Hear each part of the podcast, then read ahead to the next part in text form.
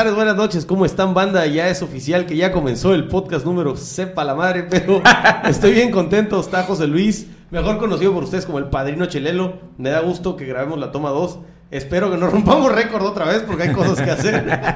el, el podcast más largo ha sido con él, de cuatro horas. Pero bueno, nos estábamos conociendo, la emoción. Entonces, vamos a ser concretos, concisos. Sí, vamos a debrayar en algunos temas, también nos vamos a pelear, nos vamos a amar. Pero de eso se trata, de crecer. Y para eso es Radio Brujo, para eso es el proyecto que él tiene. De eso estamos platicando, que hay que crecer individual y socialmente. Pero bueno, ¿cómo estás, carnal? Bienvenido. bien, gracias, Un gracias. fucking gusto que estés aquí. Ah, Muchas gracias y a todos buenas noches, buenos días, buenas ¿Quién tardes, buenas madrugadas, dónde lo ¿no? estén viendo? Porque yo este, yo soy nocturno, yo a las 2, 3 de la mañana estoy despierta, ¿no? Ya la droga me dejó así. Sí, sí. Pero ¿cómo estás? Bien, bien, bien. activo. Bien, sí, andamos como siempre, eh, dándole, dándole, dándole. Ya me lo te digo, sí estoy activo y eso en Alcohólicos Anónimos que te sigues drogando. Ah, ok, ok, ok.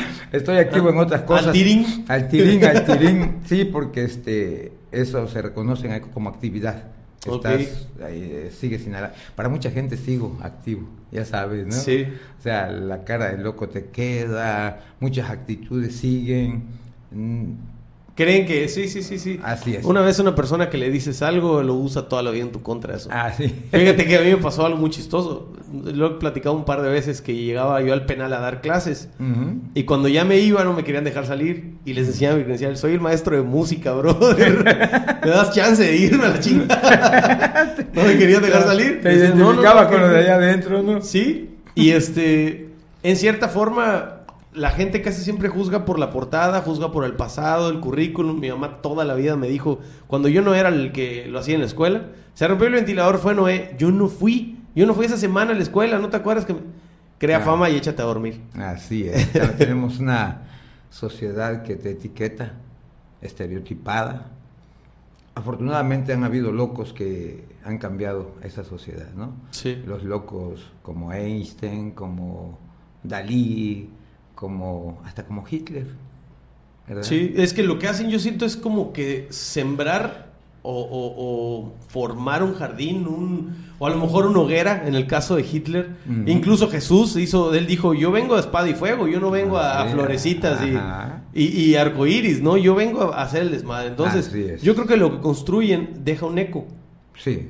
Y bueno, para no compararnos con Michael Jackson y con Britney Spears, vamos en lo cortito. Yo creo que hay- he conocido a lo largo de mi vida personas que, que sí me han dejado una frase que digo, no se me va a olvidar nunca esto Claro. y tengo que aplicarlo. Una que, que no sé si la platiqué contigo, que mi papá me dijo al mal paso darle prisa. No sé si te acuerdas de eso. Sí, sí, Cuando sí, no quieres hacer algo, este, pues hazlo. El cansancio o la hueva o el ay es temprano, hazlo. En vez de que te lo estés preguntando. Y a- ahorita acabo de ver un clip de un podcast. ¿Conoces a Jimena Sariñana, una cantante?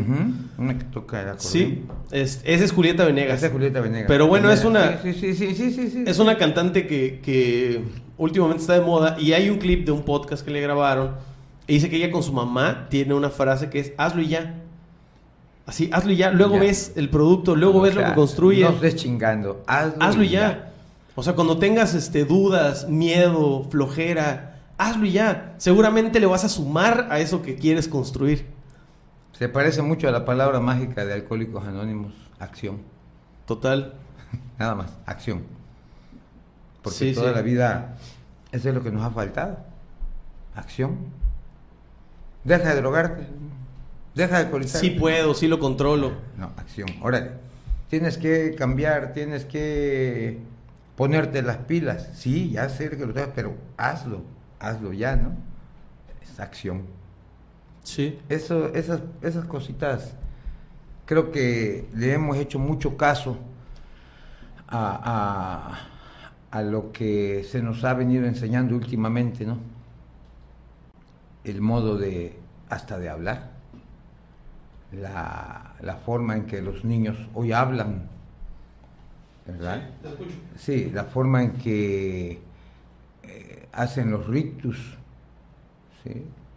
Y todo está marcado por lo que ven.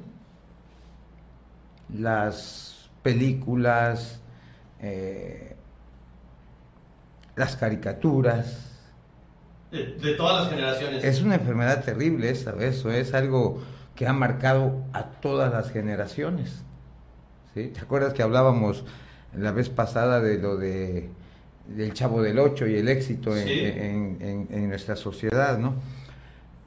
Eh, hoy veo, y lo veo con mis nietas, ¿sí? Unas niñas, unas de cuatro años, otra de ocho años, otra de diez añitos, por ahí. Y lo veo, porque veo las caricaturas que ven. Por ejemplo, el otro día estábamos viendo esa de Hotel Transilvania. Sí, sí, sí. Y la forma en que hablan, así, y veo, veo otra Con doble sentido. Es, no, y aparte el, mm, ah, o sea, toda esa forma que tienen. Ah, ok, ok. ellos la imitan. Entonces tú ves a los chavos hoy de 11, 12 años, todos están igualitos. Actúan de la misma manera, ¿sí? ¿Por qué? Pues porque no les enseñamos a tener identidad. No les enseñamos a tener identidad. ¿sí? Y va de la mano con, con un problema social sobre encasillar y juzgar. Platicaba esto con Tania, que Ahorita, ahorita estoy relacionando cosas. Una que me dices que te siguen diciendo que andas activo, que andas locochón, ¿no? ¿Y por qué? probablemente la gente promedio, la gente de comportamiento promedio, no le pone atención a esas cosas que tú le pones. Entonces, ah, anda bien macizo, seguro por eso das. No, solamente ando al tiro, ¿no? O sea, ando, ando trucha con todo lo que está eh, pasando. Este, sigues rogando que estás bien flaco, ¿no? no me da chance de comer rogando en chinga. No, no, no, y mucha gente, este, algunos saben que tengo diabetes, otros no saben. Pero por lo general la gente, vamos, cuando muchas personas me dicen, este, estás bien delgado. Sí, pues tengo diabetes. Eh, ganas de decirle, tú estás bien gorda. ¿Sí? ¿No? Pero ahora como la sociedad, si a alguien le llamas con su verdad, lo ofendes, ¿sí? A chance hasta te demanden. Sí, sí. Ahora tú eres violencia de género. Ahora, ahora, ahora no puedes acusar a un corrupto de corrupto, a un ladrón de ladrón, porque ya estás mal. Sí. Esas son las leyes, esa es la sociedad que hablábamos la otra vez. Tan mal, tan, tan dada la chingada, ¿no? Tan conservadora en unas cosas. A las que les conviene. Ajá, y tan, tan liberal en otras. ¿Sí? Eh, que yo digo, creo que hay que hacer un verdadero examen de lo que estamos haciendo con las generaciones, que están ya inmediatas. Te hablaba de mis nietas, 10 años 11 años, 15 años, y están jodidos. ¿Sí? Yo no sé si mis hijas las eduqué muy mal para que eduquen a mis hijas muy mal, pero yo veo... A tus nietas. A mis nietas, este, trato yo de jalarlas a, a que entiendan qué es la familia, ¿no? Esa familia que quizá a mí me gustó mucho, ¿no? Donde un padre, un abuelo, este, imponía todavía respeto. Nada de que es mi mejor, mi amigo, mi papá, y qué onda viejo, y, y chinga tu madre, y vámonos a echar las chelas. O sea, pienso yo que no es así. Sí. Se perdió el respeto y todo chinga a su madre. Oye, puedes correr un poquito para adelante para que no salga de. Por más que le arrimé. No, un poquitito. Ahí, está. Ok. Ahí está. Que la banda te quiere ver. Ándale. te platicaba que lo, lo, este tema lo platiqué con Tania sobre ella ahorita tiene un taller de yoga. Está haciendo un taller de yoga extra a la psicología. Y entonces, cada cual que, tú tocas un tema de horóscopos, yoga, energía, buena onda, etcétera, te tachan de macizo, de loco, de eso, este. Hasta puedes perder clientes porque ya no eres profesional. Estábamos hablando de eso. Y la verdad es que no te hace quién eres como hables, como en el caso de que pues, te cría la caricatura, te cría la música, te cría Aquí lo padre es que tengas siempre la curiosidad de aprender, de aprender, de es que, es que, quiero saber un poquito más. Es que la ignorancia, la ignorancia no está en no saber, sino en no querer aprender. Sí. Yo así lo veo. ¿Sí? La ignorancia no es que, no quieras aprender, es que, no, es que no, no sepas, sino que no quieras aprender. Ahí está la bronca. Tenemos un montón de gente que nos ha querido enseñar, diferentes caminos, vamos a hablar espirituales, Jesús, no sé, Buda, no te metas en pedo, camina así, déjalo, están, pero eso no queremos. Nosotros queremos que, que, somos los chingones y órale, y, tenemos que ser mejor que, que, que los gringos y tenemos, o sea, una serie de pendejadas que, y que muchas veces sabemos que no vamos a lograr. Entonces, si tú dices, no, pues esto para qué, este, sé que no, mi realidad es esta, te tachan de conformista, ¿no? Sí. No, no es que tú puedes y tienes que hacerlo y tienes que ser el mejor y, y entonces hemos llegado a una sociedad que siempre está en, con- en constante Competencia, riña, conflicto. competencia, conflicto, ¿sí? Y tienes que pasar sobre quien sea y tienes que lograrlo. Y si él saca una camioneta, tú tienes que sacar una más chingona. Y si él es médico, este, médico, médico, tú tienes que ser este, Médico y doctor- médico. médico, ajá. Entonces, digo yo, no, no, no, no, no podemos, una ciudad, una sociedad competitiva, quizá hasta ciertos límites, puntos, nos ha faltado eso, ¿no? Sí. Eh, Una, una, una sociedad apreciativa. Donde digas, este, ¿sabes qué? Este reloj que tienes está chido porque tú lo construiste, porque te costó o- escribir o- tres canciones. O como, o como Agradece lo que o tienes. como quiera que seas, ¿no? ¿Sí? Eh, es que este chavo nada más le gusta la música. Sí. Puras pendejadas. A ver, ¿tú qué estás haciendo? Música, música. Eh, ¿Y qué crees que con eso vas a vivir? Clásico eso. ¿No? Puta, pues ve a Carlos Santana, ¿no? Sí, sí. ve ve a, a los maná, ¿no? ¿Sí? Sí. Sí, hablamos por el... Con eso vas a Sí, sí, vivir. sí. Entonces, pienso yo, si, si lo seguimos viendo como, como nada más por el dinero, por eso, pues las cosas que uno tiene que hacer, tiene que ser porque te gusten, Sí. porque sientas el placer de hacerlo.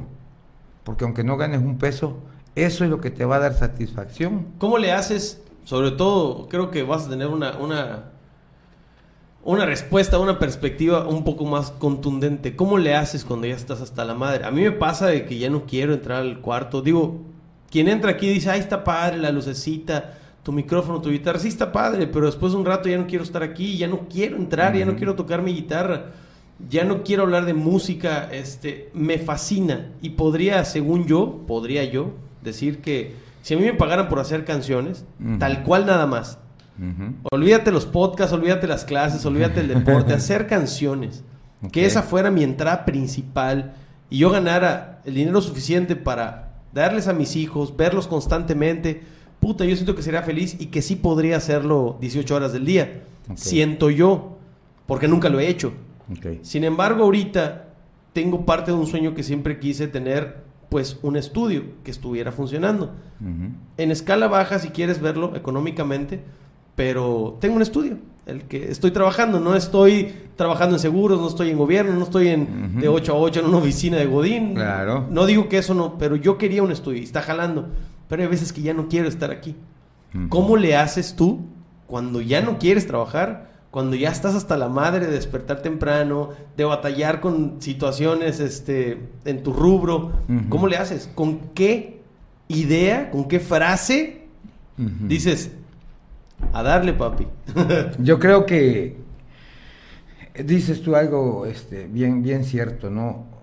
Se llama hastío, creo, ¿no? Ya, este, ya tocaste, ya esto, ya. Es lo que te, te gusta, pero ya. Ya, ya. Hoy quiero no entrar al estudio, ¿no?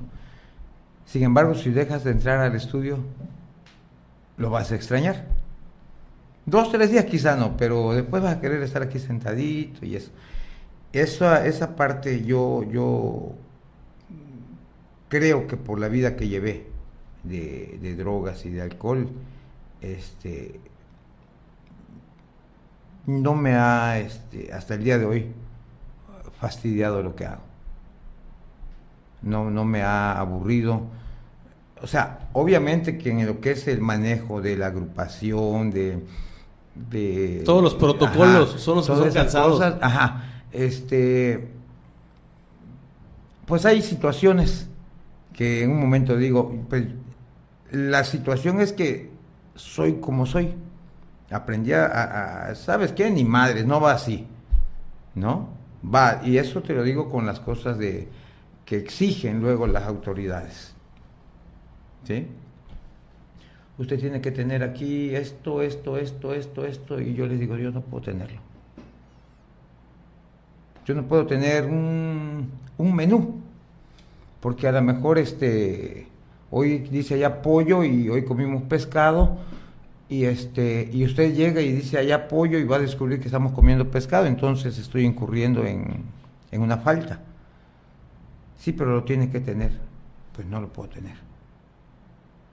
Es que usted tiene que tener un anuncio en su barda donde diga que es un centro, no lo puedo tener porque a veces traigo gente o viene gente engañada, ¿verdad? Que lo trae la familia y si ven que dice que es un centro de rehabilitación, no van a querer entrar. Sí. Ya cuando están adentro, pues ni modo, ya se les explica, la familia les explica, es que mira.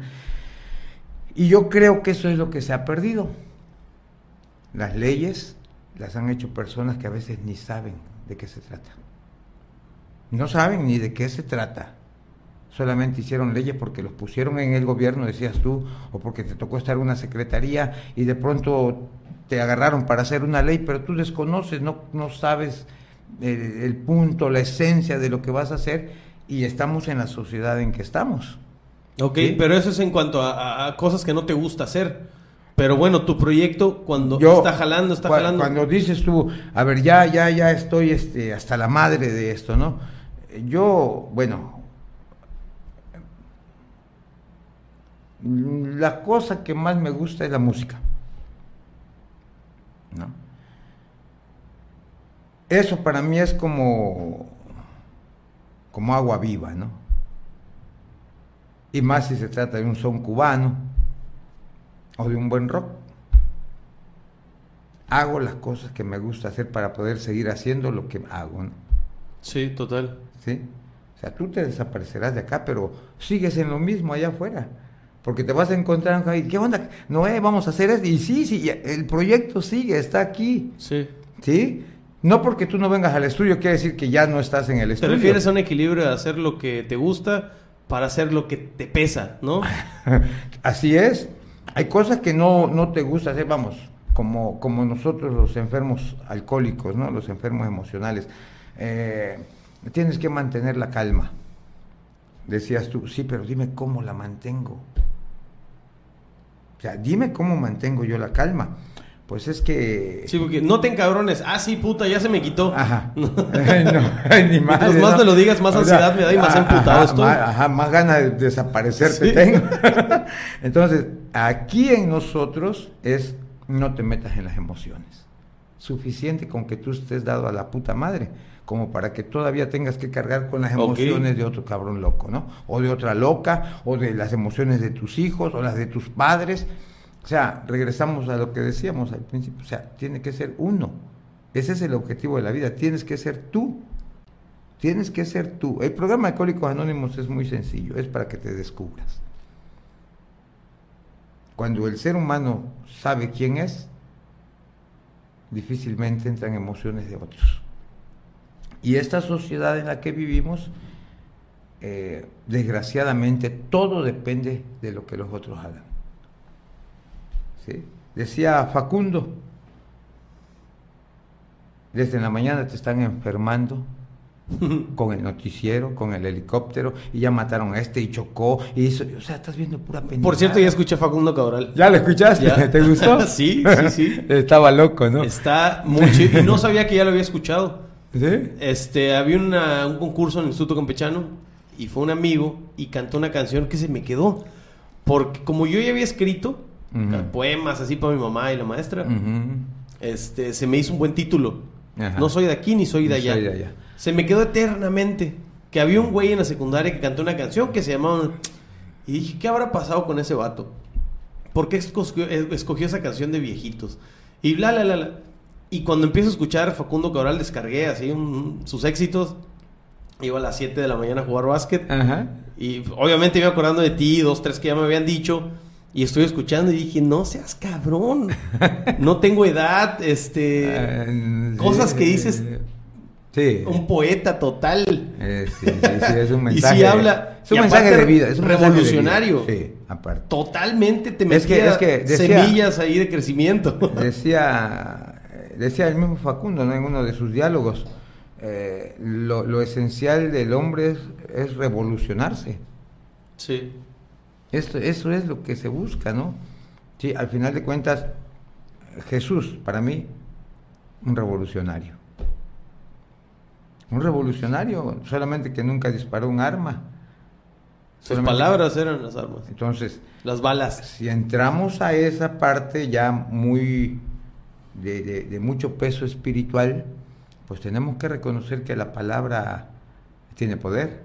Sí. Pues Hitler solamente hablaba, ¿no? También. No hacía nada el cabrón. Convocó un chingo de gente, vamos a matar a todo el mundo y todo. Vamos, entonces, sí. ahí está. Necesitas la gloria, ¿dónde está la gloria? Ah. Matando a esto, vamos a matarlos. Exactamente. Entonces, eh, yo pienso, ¿no? Que, que si tú haces lo que te gusta hacer, decía, recordando a Facundo, pues nunca vas a estar desempleado, aunque no ganes dinero. Porque al final de cuentas, eh, el dinero solamente es un medio, o debería ser un medio, no debería ser el objetivo. Tienes que comer, tienes, pues está bien tener estos vasitos, esto costó dinero, eh, o sea, así que sean las cosas, se va dando, se va dando, se va dando. Eh, hablabas de los que hacen yoga, que son vistos así como que están medios tataratos, o los que... Eh, Ahí sí, muy amor y paz, hay hippies. Y, por qué? Porque la sociedad nos ha inculcado a que esas son cosas que si tú piensas en ti para que tú estés bien, estás mal. ¿Sí? La sociedad es competitiva, la sociedad dice tienes que pasar encima de todos y tienes que ser el mejor y, producir y, échele ganas y, ahí está la camioneta que te está esperando y la casa de tus sueños y, puta, o sea, te quitaron todo lo que realmente vale la pena en la vida, te quitaron la espiritualidad, lo que puedes conseguir. La yoga yo así lo veo, ¿verdad? Como un estado mental, puedes alcanzar niveles de estado mental súper chingones en donde vas a encontrar una paz contigo mismo y de ahí vas a poder descubrir muchas cosas que no puedes ver cuando estás en la pinche euforia de, del día, ¿no? Del trabajo y, de que ya corre y se te está haciendo tarde. Ocho horas, super niños, dormir, repite. Así es, así es. Entonces, creo que eso es lo que se ha perdido.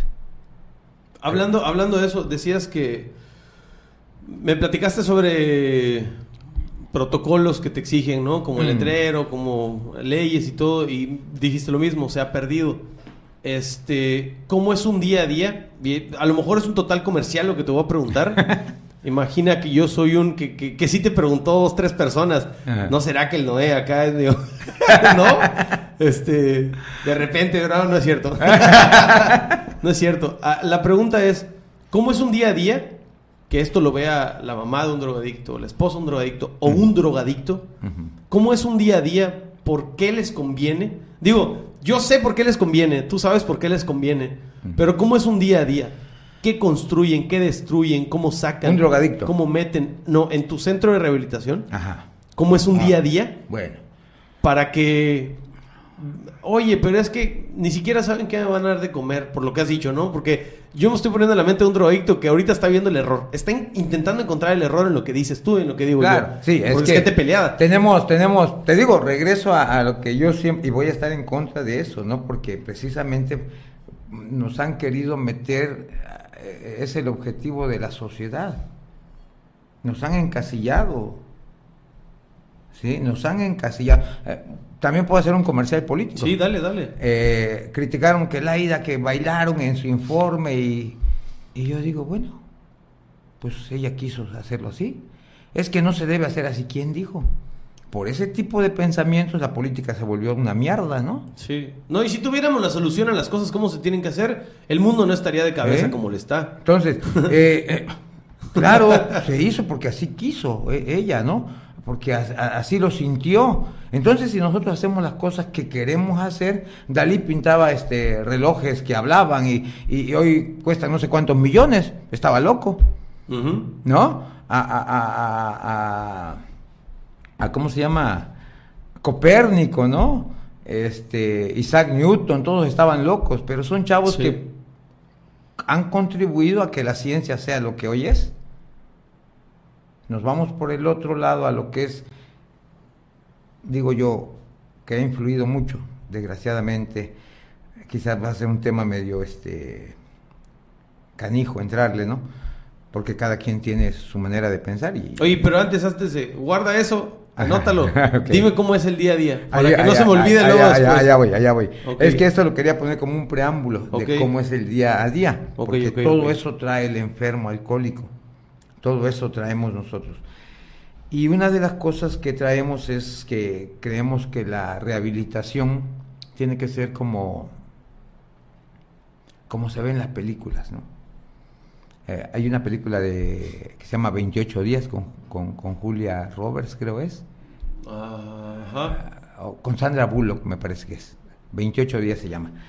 Este, y es de un centro de rehabilitación donde estás este sentadito, ¿no? Así, y platicando bien buena onda, y ajaja, y, y ya te toca tu clima, tu. así, tipo Estados Unidos. Esos centros de rehabilitación cuestan, bueno, Oceánica cobra 240 mil pesos por dos meses. Y un drogadicto y un alcohólico que es drogadicto y alcohólico, Necesito un año. pues Por así decir, es un millón de pesos. pon tú que no nes- que necesita nada más los dos meses, pero necesita 240 mil pesos. Y un alcohólico y un drogadicto no tiene dinero para pagar, por eso anda robando, ¿no? Para, para, Sí. para pagar su droga. Entonces, se piensa, se nos ha metido a la idea de que así tiene que ser la, la rehabilitación. Yo digo, no. No porque el alcohólico nunca ha valorado nada. No ha valorado nada. Entonces, si te llevo a un lugar donde vas a comer lujosamente, vas a dormir lujosamente, y tú no vas a pagar nada, sino lo va a pagar tu familia, como que seguimos en lo mismo que estabas afuera drogándote, ¿no? Sí. ¿Sí? ¿Qué hacemos nosotros allá? Bueno, no es un lugar lujoso, no, no es. Es un lugar cómodo. Mm, Mucha gente llega ahí y dice, se siente paz, está bonito. Hay pajaritos, hay cosas así. Y yo les digo, bueno, eh, creo que ellos empiezan a entender lo que son, porque no ando con un palo atrás de ellos. La verdad mide 1.50. El que quiere la brinca y se va. No los tengo encerrados bajo llave. Están en el patio. Hay una cancha de voleibol, hay un gimnasio. Enfrente tenemos un terreno, este, tenemos patitos, tenemos este, gallos, tenemos cuatro borregos. Ahí cuando se nos antoja no lo comemos. ¿sí? Entonces, hemos aprendido que nosotros lo que necesitamos los enfermos es realmente aprender a conocernos y sacarnos de aquí lo que nos enseñaron. Ese es el... Cuando uno puede sacar de su mente lo que te enseñaron, que no te funcionó porque por eso eres alcohólico y drogadicto, porque si te hubiera funcionado lo que te enseñaron, pues no estarías así, ¿no? Sí, sí. ¿Sí? Cuestión de lógica. Cuestión de lógica. Este, no vayas para allá porque en la oscuridad está el coco.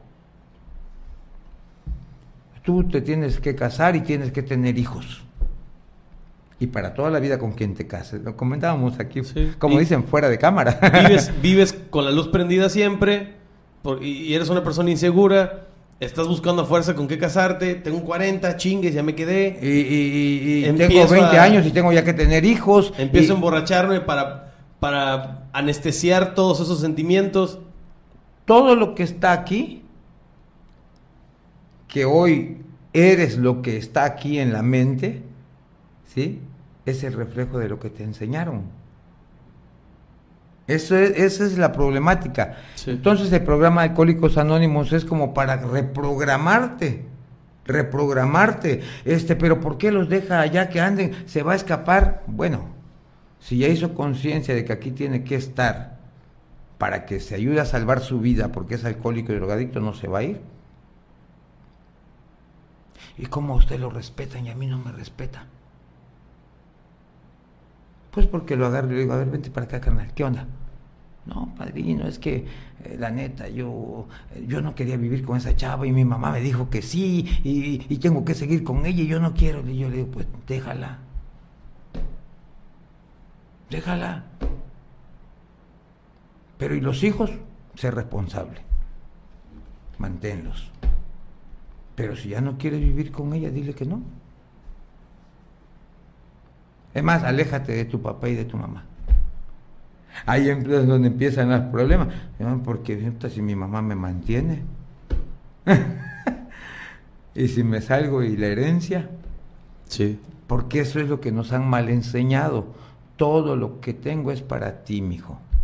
Cuando yo me muera, todo esto va a ser tuyo. Y llega el momento en que pensé, pues ya muérete. Ya. Sí. ¿De acuerdo? No corras, no te ensucies, eh, no seas grosero, no patalees, eh, ahí estate sentado. Y, Estamos en base a órdenes y no hay un porqué. Eso lo platicábamos. Con, hice un programa cortillo porque es una amiga que tiene tres hijos. este, su hija la más grande es autista. Este, es un desmadre estar siendo mamá, este, esposa, trabajadora. entonces, pero hicimos unos programas donde hablábamos de las frases de las mamás, donde te decían, ¿por qué no? Porque yo lo digo. A muchos nos criaron así. Y algo que me gusta de esta generación es que sí se hace preguntas y sí te saca la respuesta y si no las investiga con todas las herramientas que, oye, no puedes ver hacia el eclipse porque es malo, te decían. Es, esas son las cosas que, y tú dices, digo yo. ¿Y por qué es malo? Si esta generación... Explícamelo para que no lo haga.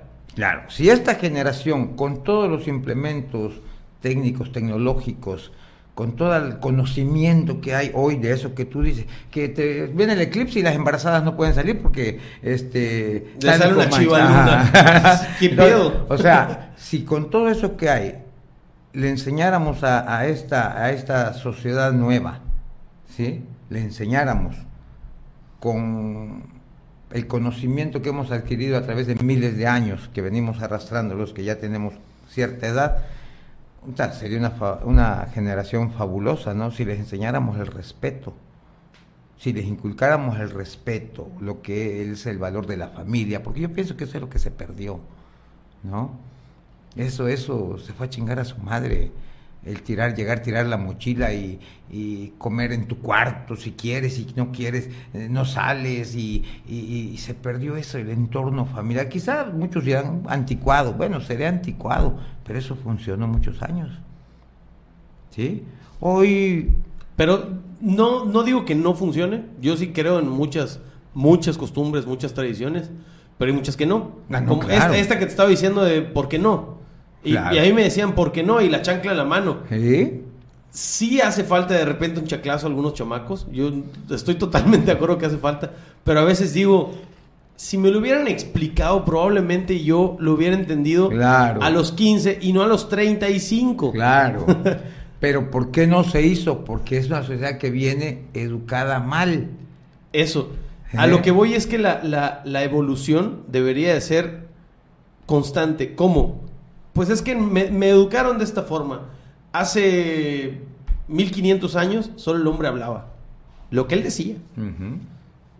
Y se fue haciendo, no sé, hasta que la mujer peleó por el voto, que es como que algo que es un punto en la línea del tiempo de la historia humana, donde pelearon por una, por, tener voz. Ya, chingón. Ahora, yo te voy a interrumpir porque se me vino a la mente esto que yo siempre he pensado. El derecho de la mujer se escucha en toda la sociedad. Sí. El derecho de la mujer. Ahora, terminamos ese el derecho de la mujer y lo que tú decías. Eh, vamos, eh, los ejemplos de las negras, en, la gente de color, en, las mujeres negras en Estados Unidos, el derecho, todo eso que se hizo, ¿no? Terminamos con las feminazis. Sí. Totalmente tergiversado, ¿sí? Totalmente al revés lo que se pretendía. Una falta de respeto. ¿Qué culpa tienen las estatuas, las cosas bonitas que hay en la Ciudad de México? No, a lo que voy de la evolución, a lo que voy de la evolución, más allá de a dónde llegó, a lo que, que puede hacer el sexo femenino, a lo que voy es sobre una evolución en el comportamiento. Y el- hablo de las familias. ¿Por qué? Porque antes hablaba el papá y la mamá no tenía voz ni voto, ¿no? Era, bueno, vamos a preguntar a tu papá. Sí, Entonces, sí, sí, sí, sí. logro entender que después de no sé cuántas generaciones, porque hablamos que hace 500 años todavía había problemas, Sí. este, aquí apenas llegaban los españoles, hace 500 años, llegaron a, ser totalmente más machista el sistema. O sea, real. Yo, Sí. yo, yo hay cosas que le he preguntado a mi papá de que, oye, tú me decías estas frases. Y él mismo me ha dicho, brother, ya no pienso igual que hace 25 años. Claro. La neta sí la cagaba. Pues es que ¿no? eso es, eh, Eso es evolucionar sí, eso y es tener la humildad de Ah, ah, aprender. O sea, quizá me adelanté al decir, terminamos en lo... Yo lo Sí. que quería decir antes de terminar en eso es que el derecho a la mujer, los derechos que han logrado las mujeres, se las dieron los hombres, cosa que no debe ser, Noé, sí, sí. Porque están mal enseñadas, mal educadas, ¿sí? Porque la mujer es de donde sale la vida. No de los hombres sale la vida, ¿o sí? Sí, total. Entonces, si lo vemos de esa manera, ¿quién merecería más respeto? ¿Una mujer o un hombre?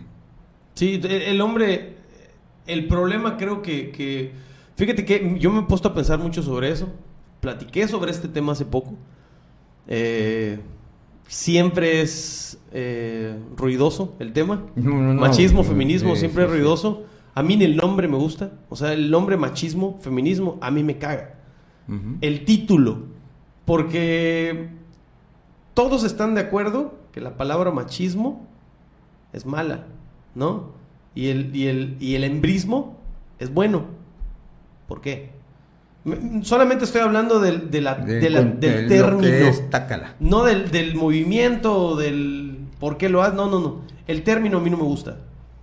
A mí me gusta una palabra muy, muy padre, a lo mejor porque soy un romántico y un menso y no hago nada de mi vida y solo toco la guitarra. Humano. Me fascina esa palabra. El ser humano. A mí me encanta.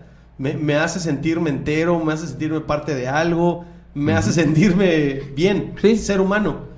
Este. Y creo que cuando perdemos esa palabra que es como un engrane, que conecta, que es Ah, como sí. un corazón, y empezamos a poner adjetivos más... Porque Puta, cada vez vas a ver más adjetivos y no vas a llegar a nada porque no te, no te acuerdas que vienes del ser humano. Que el ser humano es un ser humano. Punto. O sea, ya lo que a, a- a la, Es la que, rama es, que, que, le es, que, es que podemos entrar en, en todo eso y, y si nos vamos a lo que es la esencia, la esencia, vamos a encontrar respuesta a todo eso que tú dices. ¿Por qué me gusta el ser humano? Decía por allá un, un psicólogo. Porque humano viene de humus. La palabra humano viene de humus. Y Sí, me lo humus platicaste la pasada. significa podredumbre, ¿no? Sí. Y entonces ser humano me da acceso a tener errores, a tener defectos, a tener que realmente es lo que me hace humano. Sí, soy un gusano, Soy soy, un- una mariposa, ajá. soy el viento, soy una caca. Soy todo. No soy, de todo. aquí ni soy de Ah, allá. Así es, efectivamente. Entonces, cuando nosotros empezamos a, a eso, machista, feminista, eh, hoy veo, yo eh, pienso mucho en, en este, en estas cosas, ¿no? Eh, en el tema de lo sexual, tantos títulos que hay, ahora es esto, eh, es esto, es esto, es esto, es esto, que ya de tantos términos que hay no se entiende, ¿sí? Sí, es lo que te digo, muchas ramificaciones. Entonces, solamente crea confusión. Solamente crea confusión. Yo digo, bueno, ¿por qué los hombres le tienen que dar el lugar que las mujeres de por sí ya tienen? Sí. ¿Por qué? Porque entonces no es problema de los hombres, es problema de las mujeres, pero viene en la educación. ¿Te acuerdas que Sí, platicábamos? sí, eso, eso, eso, eso lo dijo una amiga, que el, el machismo también afecta al hombre. Entonces el feminismo también afecta a la mujer. O sea, eh, platicábamos la otra vez, si, y si te siguen regalando este para Día de Reyes, tu juego de té, que ahora los juegos de té ya traen pañalito y todo, pues el mensaje es que vas a lavar trastes y vas a cambiar pañales y vas a hacer todo eso. Sí, total. ¿Sí? Ahora, no el mensaje para el hombre, ¿sí? Se te caen las manos y lavas los trastes. Tú tienes, tu regalo es una metralleta, un, una Sí, sí. pistola, un caballo, ¿no? Este, para que todos sean... Este, Se ha construido en el consumismo y en la mercadotecnia, se ha construido ese sistema. Ajá. Entonces, realmente Esas ideologías. somos los padres los que debemos de estar pendientes, ¿ah? porque al, al- al- al- al consumismo le vale madre lo que tu familia sufra. Sí, totalmente. Ajá. No creas que se van a, a poner así como, esto es Coca-Cola y aquí como letras chiquititas y le puede partir la madre a sus hijos y se los da porque tiene endulcorantes, porque tiene esta madre, porque ni madre. La letra chiquita del contrato casi nadie la lee, ¿verdad? Eso creo que es parte de lo que nosotros hemos perdido, nosotros los adultos, porque los que vienen abajo son producto de lo que nosotros hacemos. ¿Te acuerdas, no? De la foto donde está el niño con el papá. Este, y te tienes que fijar en la vida, hijo, uy, por dónde caminas, ¿eh? Y le dice el chamaquito, mejor fíjate tú por dónde me llevas porque yo solamente sigo tus Sí, pasos". total. Total. ¿no? Entonces, esa parte creo que yo, yo, yo digo, hemos perdido, hemos perdido muchas cosas. Eh, Yo, yo fíjate que, que no es que difiera, solamente tengo un punto que siempre hago mención. No es que diga diferente a ti, no es que esté en contra de lo que digas, no, pero yo tengo un, un pensamiento que es que todo lo que nos quejamos, me incluyo, que me quejo de los músicos ahora, que me quejo de muchas cosas, me quejo de un chingo de cosas, para eso tengo un podcast. ok. pero nosotros lo construimos. Sí. Las generaciones pasadas hicimos la generación de ahora. Sí. Entonces, siento yo que el que estemos diciéndolo nos deja más en evidencia de cuánto le hemos cagado. Sí. y es que eso es lo que no hemos podido reconocer. Sí, Que la hemos, no cagado, recagado. sí, a diarrea. Sí. Total. Sí, ¿por qué? Porque somos humanos. Y ahí está el pinche peligro. Con esa mamada que somos humanos y la cago, pues la sigo cagando, ¿no? Sí, Entonces, ¿cuándo va a venir el pinche crecimiento? sí, sí, sí. ¿Cuándo va a venir el reconocimiento de que sí, sí la cagué, pero pues no, pues no. Sí, es que todas Tiene- las palabras se pueden ir a un arma de doble filo. Tiene que Todas. venir, tiene que venir realmente en el ser humano un, un- un- yo digo, una derrota total. Sí, lo pienso. Una derrota total. A ver, hijo de su pinche madre. ¿En qué momento estas ideas, porque yo las he pensado, no dices, este, ah, Hitler tenía razón? Mm. ¿En qué momento lo piensas y No, dices, yo, yo, "Ah, yo, yo le pensé- Satanás tiene razón? Yo lo he dicho, yo he dicho, yo he dicho, yo he dicho. Mira, en el programa de Alcohólicos Anónimos se habla de la espiritualidad y que esto y que la chingada. Y que Dios, y que Dios, y que Dios.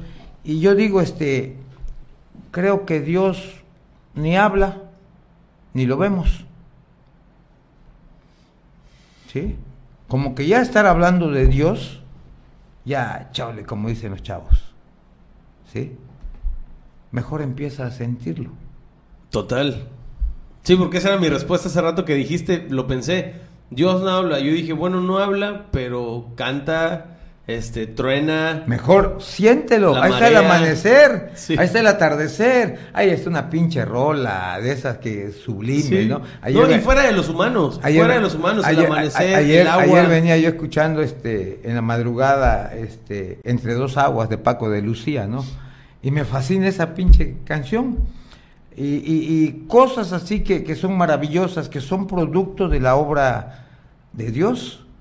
Un niño, la sonrisa de los niños, ¿no? Es algo Sí. maravilloso, Eh, maravilloso. Es algo sí. que a veces este, me pone a llorar cuando escucho a los niños reírse.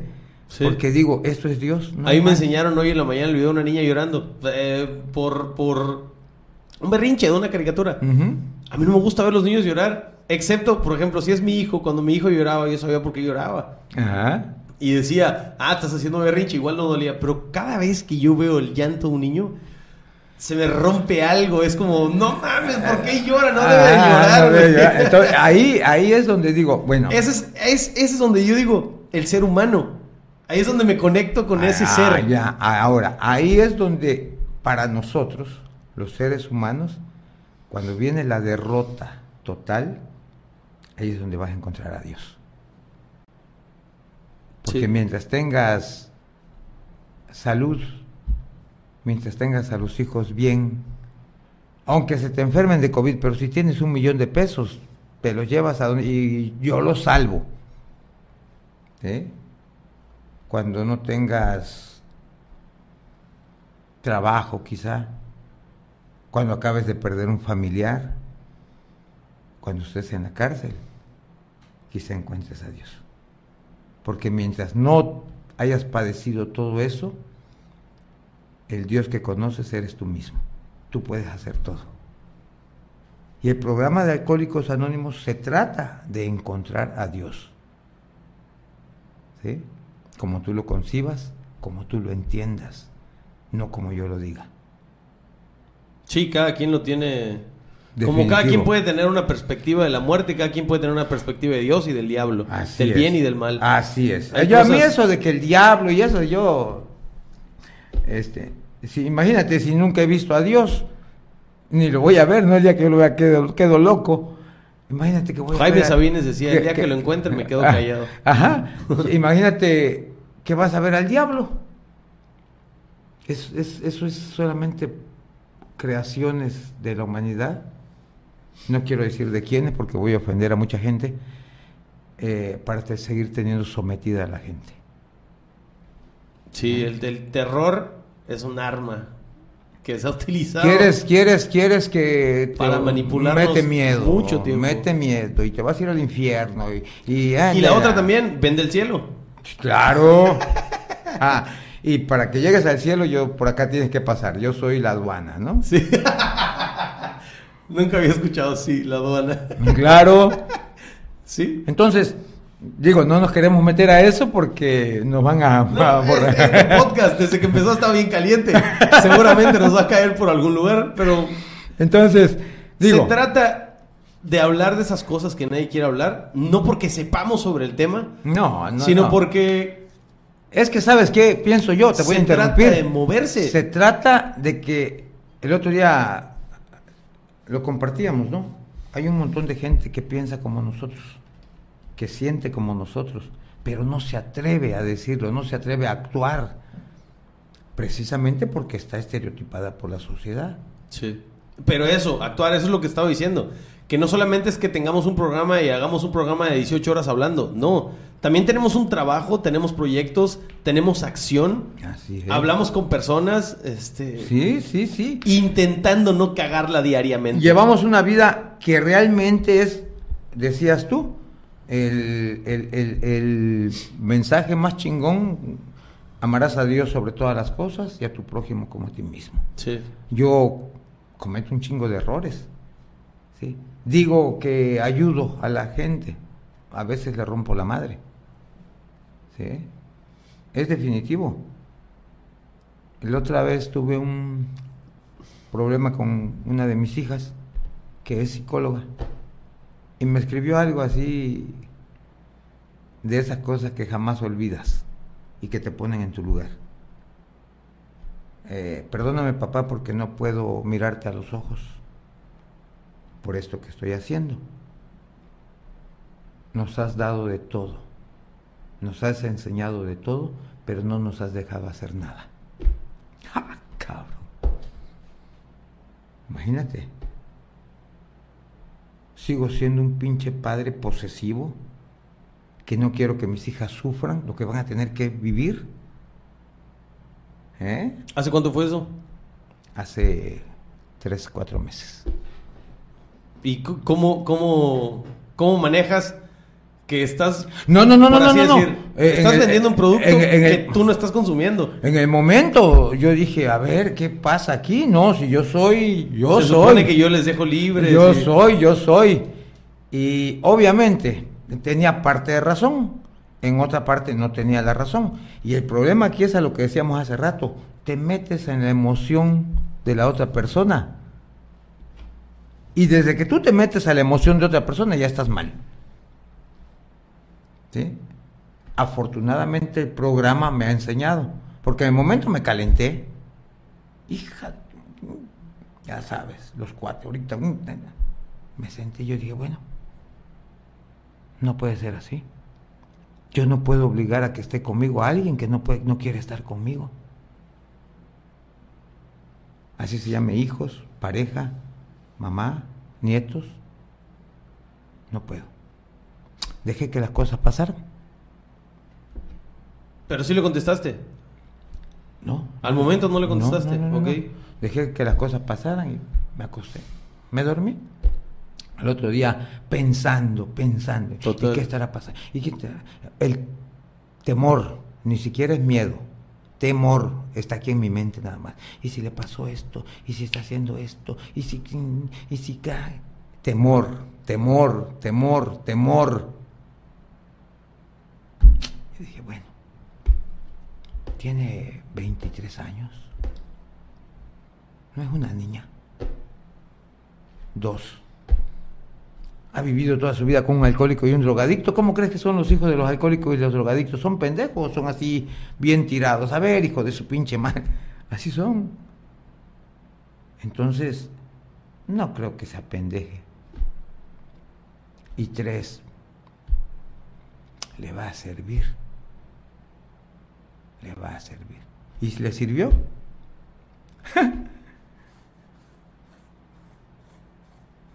Creo que valoró. Si hablamos en lo económico, pues tiene una casa. Ahí rentaba. El que no quería que pasara eso era yo, no ella. Ella quería vivirlo. Ella quería vivirlo y lo vivió. Ay, no, está cabrón. Tengo que lavar ropa, tengo que comprar esto, es un tamal y tengo que cuidar a mi hija. Y A ver. ¿Sí? Entonces, papá, es que realmente yo quiero, quería esto. A ver, a ver, a ver, a ver. Tampoco soy tu tonto. Si tú querías esa libertad, ¿la tienes? Rómpete la madre. ¿O querías libertinaje? Que nadie te diga nada y haces lo que quieres. También lo puedes hacer. Yo a los 14 años estaba en las calles. A los 16 años fui papá. Entonces, y no me morí. No me morí. Todo ha sido enseñanza, enseñanza, enseñanza, enseñanza, enseñanza. Nada más que hubo un tiempo que decidí empezar a aprender. Porque antes había mucha enseñanza, pero nunca quise aprender. Sí, cosas que yo escuché hace 20 años que ahorita digo, ¡ay, cabrón! Ah, ajá. Eh, tuvimos que, sin hablar, sin palabras, nada. Te digo esto, no es así como que, como platicado. Nunca, este, oye papá, yo que... Mm, mm, ahí está en la casa papi, yo te ayudo en esto, papá, este, vas así, órale, este, dame chance, puedo hacer esto, órale, échele. Recordé, como cuando yo digo, por eso cuando la relación de pareja está mal y te agarras con tu pareja y vamos a echarle ganas, yo te perdono y perdóname tú, no va a funcionar. Decía Pablo Milanés, amor que encierra perdones, mal tiene que terminar. Porque la persona que perdona ya se siente superior a la otra, ya hay pedos, ya hay problemas. ¿A poco tú eres tan puta? Y yo soy San José, ¿no? O al revés. No, somos seres humanos. Y tú la puedes cagar de una manera y yo la puedo cagar de otra. Pero el chiste es Nada más que mis errores están dibujaditos. Ah, bueno, sí, pero... ¿Cómo que tus errores están dibujaditos? Sí, porque tus errores pueden ser más notorios que los míos. La cagaste, ¿no? Este, te emborrachaste. Yo no me emborraché. Pero a lo mejor mi neurosis, mis gritos, mi presión psicológica sea peor a que tú te hayas emborrachado y te hayas quedado con el culo para arriba ayer. Tú te emborrachaste y te dormiste. Yo no me emborraché, pero grité y te dije que eres un hijo de puta y, y eres una pinche perra y... Entonces, ¿qué es peor? Sí, sí. No es lo que haces, sino cómo lo haces, ¿no? Definitivo, ¿no? Definitivo. Entonces podemos hacer cosas muy malas que para nosotros no son tan malas, para nosotros, pero para la otra gente sí son verdaderamente malas. Por eso dices dibujadito, o sea, como errores suaves. Ajá, y no, no, es que son mentiras piadosas, mentiras buenas, no hay mentiras buenas. Una mentira es una mentira. Pero, perdón, me, me perdí esto, ¿por qué lo enlazas con el tema de, de tu hija? Porque yo siempre, más con el programa, más que todo nos perdimos por lo del programa, Sí. porque ya con el programa cree uno, ¿sí? Que ya uno sabe, ya aprendí. Y muchas veces no has aprendido. Te tienen que pasar esta cosa, te lo decía, tiene dos, tres meses, para que te des cuenta, épale, a ver, a ver, a ver, carnal, como que, que, que, que padrino y como que, que muy chingón y que como que eh, ayudas a otros y a ver qué está pasando aquí. Sí, en, tu, en tus tres personas más cercanas. A ver. Entonces el programa me dice lo que tú me dijiste. Ser humano. Los 12 pasos de Alcohólicos Anónimos. Sí, no, no, soy, no soy papá, no soy eh, padrino, no, soy un ser humano y ella es otro ser humano. Y tenemos que jalar hacia el mismo lugar. Así es. O sea, Ok. a- así es que, es que si no, o sea, podemos jalar hacia el, mismo, hacia el mismo lugar, sería lo ideal para que nos sintamos bien. Pero si ella quiere jalar de otro lado, yo tengo que entender. Sí, y pero al menos no jalarse, va. Ajá. A eso sí, me refiero. Sí, sí, o sea. Hacia su propio el- bien. El, ir, ¿no? Ir hacia su Sí. propio bien. Entonces, eso. Cual sea que sea. Eso es lo que yo un día lo dije, ¿no? Allá en la tribuna que tenemos. Eh, he estado mucho tiempo en el programa, en las juntas, en el grupo, pero no he tenido programa. He estado aquí muchos años, lo voy a decir vulgarmente, haciendo guacamole con el culo sentado nada más escuchando, pero no me ha aplicado el programa. Porque el programa de Alcohólicos Anónimos realmente es para aprender a vivir. Olvídate que eres alcohólico y drogadicto y neurótico, eso es lo que se vio de la enfermedad. La enfermedad está en la neurosis, decíamos la otra vez. Y la neurosis es una persona que piensa mal, que esto está mal, Sí. que me de- soy depresivo, que soy este ansiolítico, que soy este anoréxico, que soy bulímico, que soy alcohólico, que soy drogadicto, es porque tienes una enfermedad en el cerebro. Porque no aprecias la vida que tienes, porque no aprecias la vida que tienes, porque no te das cuenta que la vida es lo más maravilloso que puede existir, que si no hay vida no hay nada. ¿No? Sí, y creo que ahí, ahí cabe, o, o más bien, nada cabe fuera de la vida. Porque al decir esta frase, tienes que entender que dentro de la vida hay malos ratos, hay malos momentos, hay malas personas o personas equivocadas. Noé, es que eso es lo que nos han mal de la vida. enseñado. Sí, que nosotros decimos Ah. la vida. Ah, Espérate, pero la vida no es la sonrisa, la vida no es la compra, la vida no es la, la- la- el éxito. No, la vida es todo. Ah, la vida trae COVID, la vida trae muerte, la vida trae enfermedad, la vida trae este que infidelidad, la vida trae accidente. Todo es parte de la vida. La misma muerte es parte de la vida, porque si no existiera la muerte tú no valorarías la vida. Sí. No te darías cuenta que estás vi- que estás vivo. Lo dijiste, lo dijiste muy claro y a mí se me hace muy claro, pero bueno, las palabras son para el que tenga oídos, ¿no? Como es el que tenga oídos que escuche. Escuche. Enseñanza, enseñanza, enseñanza, enseñanza. Sí, toda la vida es enseñanza, lo bueno y lo malo. Enseñanza, enseñanza, hasta que quieres aprender. Así es. Porque puedes aprender de lo bueno y de lo malo. Solamente es qué tan dispuesto estás para aprender. Es que ese es el punto. Ese es el punto. Imagínate.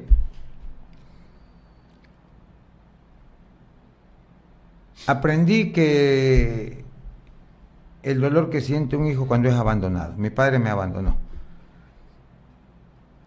O sea, lo viví, pero no lo aprendí porque por eso abandoné a otros hijos que yo tuve.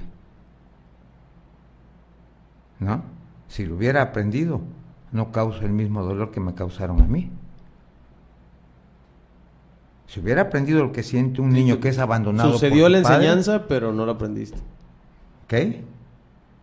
Ese es el punto, creo yo, uno de los puntos esenciales para el crecimiento del ser humano. Ahí tenemos un... ¿En qué momento dices, ya aprendí? Cuando viene la derrota, creo yo. Cuando viene la derrota y dices, bueno, yo lo viví de una manera muy, muy canija. Eh, mi hijo se había accidentado, él tenía 18 años. Él era un ajedrecista muy reconocido, había representado, fue la primera medalla de oro para Campeche. Te comenté que yo... Que a los 8 años hacía jaque. Ajá. Y se fue a Argentina, a Colombia, a, España, al Mundial. Y de pronto un día este, tenía yo mucha cocaína y, este, y no quise llevar un viaje a Veracruz. Él tenía 18 años y me dice, este, yo lo llevo. Y como tenía yo mucha droga, pues yo dije, llévalo. Yo mejor me queda drogarme. Eh, van pasando cosas que te digo que a mí me han este, enseñado que Dios sí existe. Que Dios sí existe. Y que por algo han pasado. No estoy hablando del destino, ¿eh? que no se confunda. Pero en la parte espiritual, porque Dios es espíritu, Dios no es religión. Sí, total. ¿Ok? He comprobado eso. Entonces él se va y se accidenta, llegando a Veracruz. Y yo había, me voy a Veracruz y había recibido un montón de llamadas, un montón de llamadas. Y todas decían, este, échale ganas, pídele a Dios, échale ganas. Y yo, eh, Dios mío, sálvalo. Es más, dejo de drogarme, sálvalo, te prometo. Y ya sabes. ¿Tu hijo llevó ah, de trabajo? O sea, te echó la mano con tu trabajo. Sí, él trabajaba conmigo. De, mariscos, pa. Sí, de mariscos. Y, llevaba una carga de pulpo y pasaron cosas allá. La llanta que, que no revienta, la de 80 y que acabo de comprar anoche fue la que reventó. Cosas de esas, que uno después uno empieza a encajar Buscando un porqué, ¿no? Ajá, a ver, ¿cómo fue esto? ¿Por qué? Yo no tenía dinero para que se fuera y de pronto llega un canijo y me dice, aquí está. Y le digo, aquí está para que te vayas. Y le doy para que se vaya por la autopista y de pronto me habla, le hablo y me contesta que está en Catemaco, viendo la laguna. Cuelgo y yo digo, ¿por qué está en Catemaco? Estos cabrones se fueron por la libre. Ok. Ajá, entonces van pasando ciertas situaciones que yo digo, ah, ya, ya, ya, voy entendiendo. La cuestión es que está en el hospital de Veracruz y he recibido un montón. En ese tiempo se pagaba el roaming. Cuando tú recibías y te hablaban, yo había pagado un montón de dinero de esas cosas y él estaba en muerte cerebral. Y de pronto este, yo estoy con ese pensamiento de lo que toda la gente común me dice, pídele a Dios y esto. Hasta que me entró una llamada de una persona que me conoce muy bien de una persona que yo... A la que sí le contestaste, pues. No, yo sí le contestaba a todos. Ok. Pero de pronto me entra esa llamada que era una persona que yo sabía que ella sí me conocía. Que ella sabía quién era yo. Y me dice, ¿cómo estás? Le digo, bien. Y me dice, ¿cómo está tu mujer? Le digo, tranquila.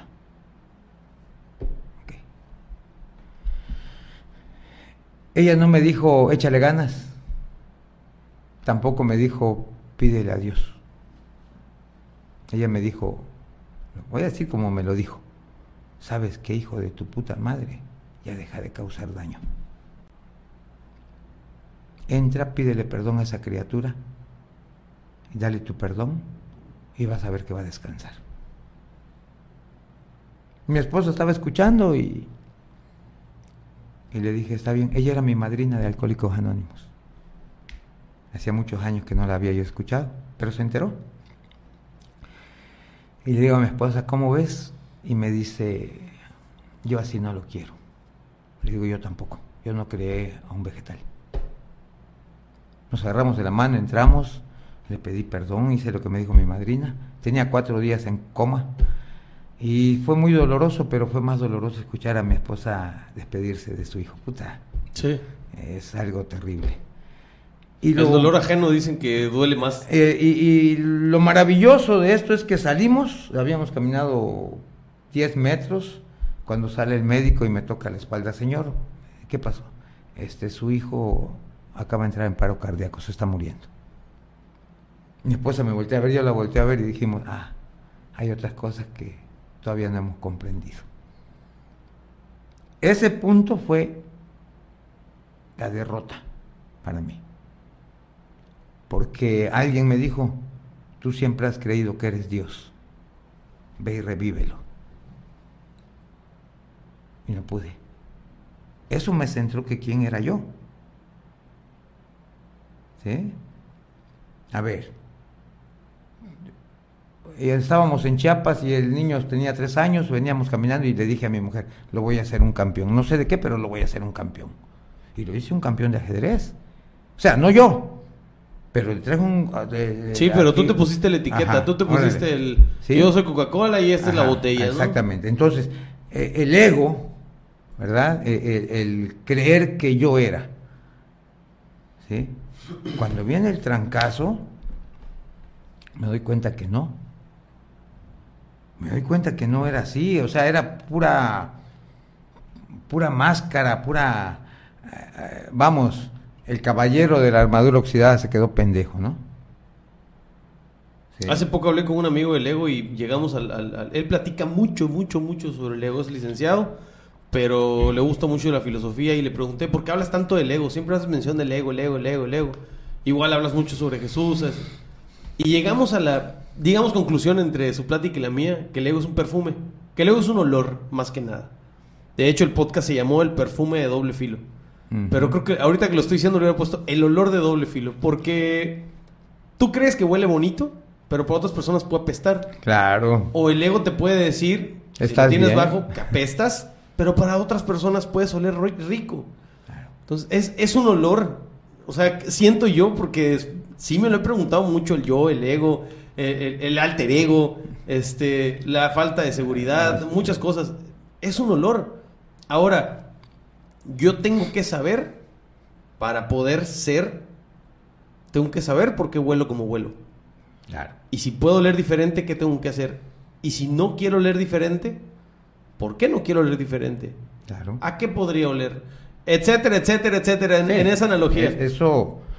Eh, Pero creo que lo que tú me atrevo a, dar una, analogía sobre esta situación totalmente tuya. Eh, ¿Entendiste en ese momento eh, qué es de verdad el olor? Cuando pasa eso, yo ya había tenido varios internamientos. Sí.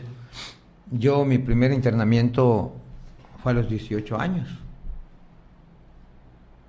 Imagínate cuántos años me hice pendejo en el programa de Alcohólicos Anónimos. ¿Cuántos años tenías? Cuando 18 años. ¿Cuándo fallece tu hijo? Eh, fue hace... Tiene lo que va a cumplir el grupo. 11, 12 años. 12 años. Ok. Entonces tengo 55 y llegué a los 18 Alcohólicos Anónimos. 43. O sea, tengo 12 años de sobriedad.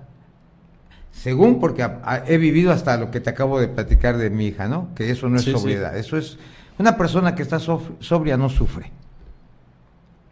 ¿Sí? Total. Una persona que está sobria no sufre. Nada. Es que se murió, pues tú estás sobrio, tienes que entender que es parte de la vida. Te va a doler porque te acostumbra, porque pues es tu papá, esto, llora de lo que tengas que llorar y sigue adelante, ¿no? Así es como debe de funcionar. Así es como debería funcionar la vida. Nada que quede marcado. Es que desde el día que murió Oscarín, nosotros... Eso está mal. Eso está mal, porque sigues pensando, eso marcó tu vida, eso marcó tu vida, y ese día se acabó tu vida, y ese día todo cambió en tu vida, y eso es mentira. Por eso cada día tiene que ser diferente, por eso Alcohólicos Anónimos es de 24 horas. Sí. Bueno. Entonces, yo me llego al, llego al programa, pero no tuve programa. Porque recaí después a los cuatro años, porque me volvieron a internar y porque vuelvo a salir y vuelvo a mamarme y después ya conozco la cocaína y me vuelvo cocainómano y hago un desmadre y me gasto todo el dinero y cometo una serie de pendejadas que cometen los alcohólicos, los drogadictos, hasta que llego al punto de la pérdida de mi hijo. y recuerdo acá. Y si no has perdido familia, la vas a perder, pero vas a regresar. A los dos meses de que Oscar fallece, me vuelven a internar. Ya no vivía mi madre, ya había perdido a mi hijo. Cuando fallece tu hijo, ¿te pones más loco todavía? Sí, sí, sí. Llego un- me quedaban 80 mil pesos y me voy a progreso a cobrarlo. Y le apunté a una pipa y no la atiné y me salí de la carretera. Y entre sueños recuerdo que mi esposa me estaba tirando el dinero que había ido a cobrar y me dijo, si te quieres matar, mátate, a mí me quedan tres todavía. Cuando llego a mi casa ya no estaba mi esposa, este, solamente una de mis hijas estaba, tenía 15 años. Y le digo, ¿y tú por qué no te fuiste? Y ella me dice, porque yo jamás te voy a abandonar. Eso... Segundo putazo, porque es- eso es una... No, e- eso... La cachetada con guante blanco que le dicen. Sí, sí, sí, es, es que el alcohólico, eh, tienes que, que, que hoy no estamos hablando de lo que hablamos, hoy te estoy platicando lo que yo he vivido como alcohólico por lo que tú me preguntaste. Sí. ¿sí? ¿Cuándo te das cuenta que para, aprendiste eso? para que te des cuenta, la pregunta que me hiciste, ¿qué piensas cuando esto como que te aburre, como que no quiero? No, me, da, no me he dado el tiempo de pensar esto por todo lo que viví. No quiero volver a vivir lo que viví. No quiero. El pasado, dice Alcohólicos Anónimos, es oro molido para nosotros. Pero no vivo en el pasado, vivo del pasado. Porque vivir en el pasado es estar sufriendo. Se murió, se- no, yo no sufro, yo no, no, vivo del pasado. Ah, hice esto, por eso pasó esto. Yo no lo quiero volver a vivir. Muy diferente. Sí. Muy Y diferente. Creo que es como...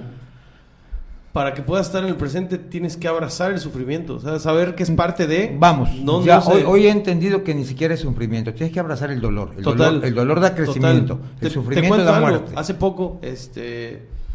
Tania me hizo una pregunta muy cabrona, que me quedé pensando, le dije, no mames, no sé. ¿Quiénes son las cinco personas? Y es como un ejercicio que ella pone. ¿Quiénes son las cinco personas más cercanas a ti? Y te vas a dar cuenta quién eres y qué estás haciendo. Y dije, puta madre, no sé, le digo, es que soy una persona medio ermitaña, medio antisocial, aunque no lo parece, sí lo soy, pero tengo muchos cuates, muchos conocidos. Te voy a interrumpir ahorita. Sí, sí. sí, sí. No eres una persona ermitaña. No eres antisocial. Esa es la parte que todos los seres humanos deberíamos tener para conocernos. Sí, sí, sí. Cuando estás solo contigo mismo te conoces. Sí, a lo que me refiero, o sea, en, en- en hablar con alguien o no hablar con alguien. Hablo con muchos y no hablo con nadie. O sea, no es como que, ah, de martes a viernes veo a mis amigos, el sábado con los... No, no, no, lo- no lo sé. No pude contarlo. Pero, ¿por qué chingado te estaba diciendo esto? Por los cinco personas que con las que más Ajá, ¿Qué te pero ah, ¿qué estabas diciendo antes de eso? de que por qué yo tuve que vivir de, es lo que te estoy contando de hoy de mí cuando tú me preguntas Sí, qué es lo que siento cuando ya no quiero. Tú me preguntaste, yo Sí. te dije ahorita, te lo, No, estoy, sé a dónde madre iba. te lo estoy contando por esto, te dije yo. Y creo yo, creo yo. Se muere Oscar y viene la derrota entonces, ¿no? Ya me acordé, me hablaste del dolor, perdón. Ajá, me hablaste del del- dolor, del que te hace sentir vivo. Dijimos hablar, ¿sabes? El dolor. Hace poco, este, te cuento esto porque hay una persona con la que paso mucho tiempo. Y un día me dio una ansiedad, este, yo tiene cuatro años que no veo a mis hijos. Ujú. Y, Sí, me, dijiste. sí. entonces, sí, estoy imputado. Probablemente ya aprendí a abrazar el emputamiento. Ajá. No quiero seguirlo abrazando más, ya, ya, ya, ya, ya duele más de lo debido. Pero un día donde yo no tuve sobriedad este, espiritual, estaba muy imputado y, y le dije, ¿me puedes por favor este, tocar el brazo, hacerme duro en el brazo? Muy duro, por favor.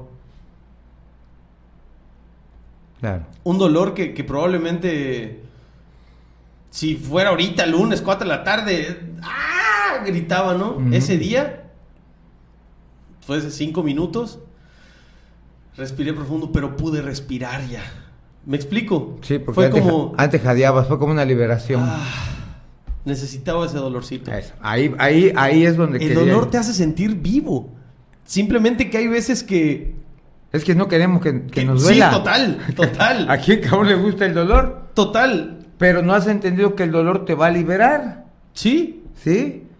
Pero si sigues sufriendo, te vas a morir. El dolor te va a matar. No, el sufrimiento te va a matar. El dolor te va a hacer crecer. Ok. Sí, lo platicamos la vez pasada, dolor y sufrimiento. Entonces, eh, el alcohólico, como dice, ¿qué pienso? Todos? Yo pienso que ahí están los chamacos, así les digo yo, y digo, son iguales que yo. Yo esto pensaba cuando estaba encerrado. Yo esto vivía cuando estaba encerrado. Entonces se me hace fácil saber lo que ellos están viviendo. A ver, ven para acá. ¿Qué? ¿Por qué? ¿Qué piensas? No, nada. ¿Cómo? Chingado, ¿no? Una mirada, un momento en que se quedan así, un momento en que quieren discutir con alguien. Ya lo viví. ¿Sí? Ya sé qué están pasando. Ya sé por dónde van. Porque yo cuando me vuelven a internar, este... Estábamos, me estabas platicando de eso, que regresas a tu casa y tu hija te dice, yo Sí, no te me voy a dice, dejar. y, y obviamente... ¿Cuánto tiempo pasa de esa... de Eh, ese... te no, no, no, no, no creas que Dos yo- meses. De Oscar, que fallece. Eh, yo hago una locura, me llevo a mi hija, este, no, la mamá no está. Eh, De pronto, este, una amiga, este, me dice, deja de drogarte, me dice, dame toda la droga y yo te voy a decir dónde está tu mujer. Y yo digo, está bien, le entrego la droga, me da una botella de whisky y me emborracho en mi casa. Al otro día me, me va a buscar, pues, vamos con mi hija este, a comer, y me dice, "Ya, háblale. Y le hablo a mi esposa, y ella me dice, este, no voy a regresar. Y yo le digo, regresa por favor. Y no voy a regresar, a menos que te vuelvas a internar. Y yo te decía al principio, no sé si se grabó eso, ¿verdad? Que la familia del enfermo, del enfermo alcohólico y drogadicto está enferma también. Hay cierta adicción al problema, ¿no? Eh, es que un enfermo alcohólico enferma a todos los que viven al lado de él. Para que mi esposa eligiera vivir conmigo, tenía que estar media loca, porque sabía que yo era alcohólico.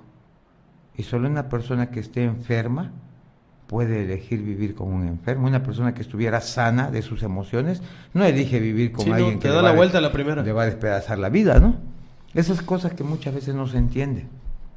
Bueno, entonces este, le digo yo, pues sí, te prometo que me voy a internar, pero dime dónde estás. "Eh, estoy con mi hermana, agarro la camioneta, me voy a buscarla, ya cuando llegué ya no fue, este, mi amor, regresa, vámonos ya. Machismo, hablaba. Manipulación. Claro. Se viene conmigo y ya no me fui ese día en la noche porque mañana me voy. Y pasado me voy. Y paso una semana y vuelvo a agarrar la droga. Es lo mismo, lo que dijiste, si hubiera estado, con todo respeto lo digo, si hubiera sido una persona con, con seguridad, te da tres horas o se quita, ¿no? Claro, claro. Entonces, ahorita vamos a hablar de este tema, ojalá y le llegue a muchos familiares. Esa es una parte que, que muchas veces no se acepta. Eso sí quiero hacer un paréntesis para agradecerte que lo cuentes y que me dejes este, hacer un video de esto. Ok, no, ok. pero te agradezco. Claro, claro que sí. Mira, entonces, este, regresamos, pasa una semana, empiezan a entrar cosas de Dios que yo creo. Yo así lo digo, cuando creas que es una coincidencia, no es coincidencia, es la mano de Dios. Alguien llega y me deja cinco mil pesos para comprar pulpo, porque pues ya nadie me dejaba nada, ¿no? Ya no confiaban en la No, venta. pues no, no, no confiaban en el regreso de su dinero. ok. Hoy me han pasado esas situaciones, pero hoy las cosas a veces salen mal. No provoco que salgan mal, ¿no? Eh, Es muy diferente. Y este. Y me llegan cinco mil pesos, y como estaba yo peleando con ella, y para que no siguiera enojada, le di los cinco mil pesos. Ella aprovecha, habla, y dice que me vengan a buscar, y en la madrugada me están llevando de nuevo, ¿no? Ok. Bueno. Ya en la agrupación, este, no me dejaron pasar a la tribuna. La tribuna es un lugarcito como este donde tú te Sí, desahogas. sí, sí, sí. Y... Sí, ¿te acuerdas que te platiqué que asistía uno porque Sí. vivía con un amigo? Sí, y, y la madrina, pues, este, la que me había hablado, eh, en el primer momento en que yo ¿Te la... llevaron donde estaba ella? Sí, sí, Ok. sí. En el momento en que yo la veo, me paro y le digo, este, madrina, y no me hizo caso. Madrina. Y me volteé a ver así con su cigarrón y me dice, ¿qué? Le digo, es que hoy sí le voy a echar ganas. Ya había estado allá tres veces internado. Y me, y me dice la madrina, los perros como tú no cambian. Y sentí muy feo porque de esa persona, que creo que es la única persona que me ha conocido realmente, porque fue mi madrina, yo nunca esperé que me dijera eso. Ella siempre me decía, échale ganas. Tú puedes. favor". No, no, no me decía tú puedes, sino "Eh, póngase trucha. ¿eh? Esto no es así. ¿Cómo eres pendejo, José Luis? Es por este lado, así. Entonces sentir ese fue para mí algo muy, muy doloroso. Y, y me sientan cinco días en la, en la tribuna, en la silla y, y alzo la mano para pasar, porque eso es lo que el alcohólico quiere, Hablar. desahogarse. Y eso es lo que la familia siempre ha hecho mal. Lo escucho, ven, vamos a platicar. ¿Qué te pasa? Hablábamos de los centros sí, de sí. rehabilitación, de lo que yo he visto en otros lugares y de lo que yo hago. ¿Sí? Y no me dan tribuna, y no me dan tribuna, y no me dan tribuna. Hasta que al quinto día me dice la marina, pasa. Hoy sí pasa y regálanosla. Regalárnosla quiere decir, a ver. Y me subo a la tribuna y yo soy José Luis y empiezo a llorar. Y, ay, perdí a mi hijo. y- ya sabes. Yo creía que estaba siendo sincero, que mis lágrimas me dolían. A esa costumbre que cuando tú terminas te aplauden. Y me bajo de la tribuna después de llorar una hora. Y me dice la madrina, y todavía te tenemos que aplaudir, hijo de tu puta madre. Volteé a verla así y yo dije, chinga tu madre. Pero no se lo dije, lo pensé. Sí. Y ya me iba yo a sentar y me dice, aquí no te sientes, contaminas a los nuevos. Y me dice, vete por allá. Allá hay un Cristo que no tiene patas, que no tiene brazos, está como tú. Y efectivamente había un Cristo que no tenía un brazo y estaba quebrado. Y me dice, híncate y a ver qué le puedes decir. Y me hinqué, Noé. Pero las lágrimas se cerraron. No siento. La madrina terminó la junta y pasa junto de mí y me agarra aquí y me dice, ¿a poco ya se te acabó el dolor? Y sentí más odio. Dije, chinga tu madre. Se quitó y regresó con su cigarro. Y entonces me toca y me hace así, me dice, ¿por qué mejor no le dices cómo estás, hijo de tu puta madre, que hoy sí ya no tienes nada? Ah, fue como destapar. Eso fue como a las 4 de la tarde. Me levantaron de ahí a las 7 de la noche, porque iba a empezar la junta de 8. Tenía un mega madrazo aquí. Tenía roto acá, tenía roto aquí. ¿Te dormiste y te caíste de frente? No, de los golpes. Yo perdí la noción, Te empezaste a dar de frente. con las manos hinchadas. Ahí fue la derrota, ahí fue Ahí perdiste. donde yo reconocí que había hecho las cosas mal toda la vida. Donde yo entendí que no era yo quien yo decía ser. Yo decía que tenía a mis hijos y que los amaba y porque tenían una casa y, y los había llevado acá y, los- y era mentira. Mis hijos nunca me pidieron eso. Mis hijos me pedían que estuviera yo con ellos. Pero yo no estaba con ellos, estaba encerrado en mi cuarto drogándome todo el día y ellos allá afuera jugando, ¿no? Eso fue lo que yo te digo, eso se llama derrota. La droga y el alcohol cambiaron mi vida. Por la droga y el alcohol perdí a mi hijo. ¿Sí? Y dice el primer paso, admitimos que éramos alcohólicos y que nuestra vida se había vuelto ingobernable. Aparte de ser alcohólico y drogadicto y todo lo que implica esto, a mí nadie me dice nada. Soy ingobernable. Hago las cosas como yo digo y a chingar a su madre. Esa es la problemática del alcohólico. ¿Eh? ¿A qué le dejas o qué es lo que dejas que te gobierne? Si, intentando entenderlo dices, eh, solo mis, mis chícharos truenan, ¿no? ¿Cómo es? mis chicharrones truenan. Son los únicos que truenan. ¿A qué le hablas? Si, si, si dices, Dios no habla. Digo, lo dijiste de la manera metafórica porque si habla y si nos... Porque... ¿Qué te gobierna entonces ahora? El ego. No, ahorita.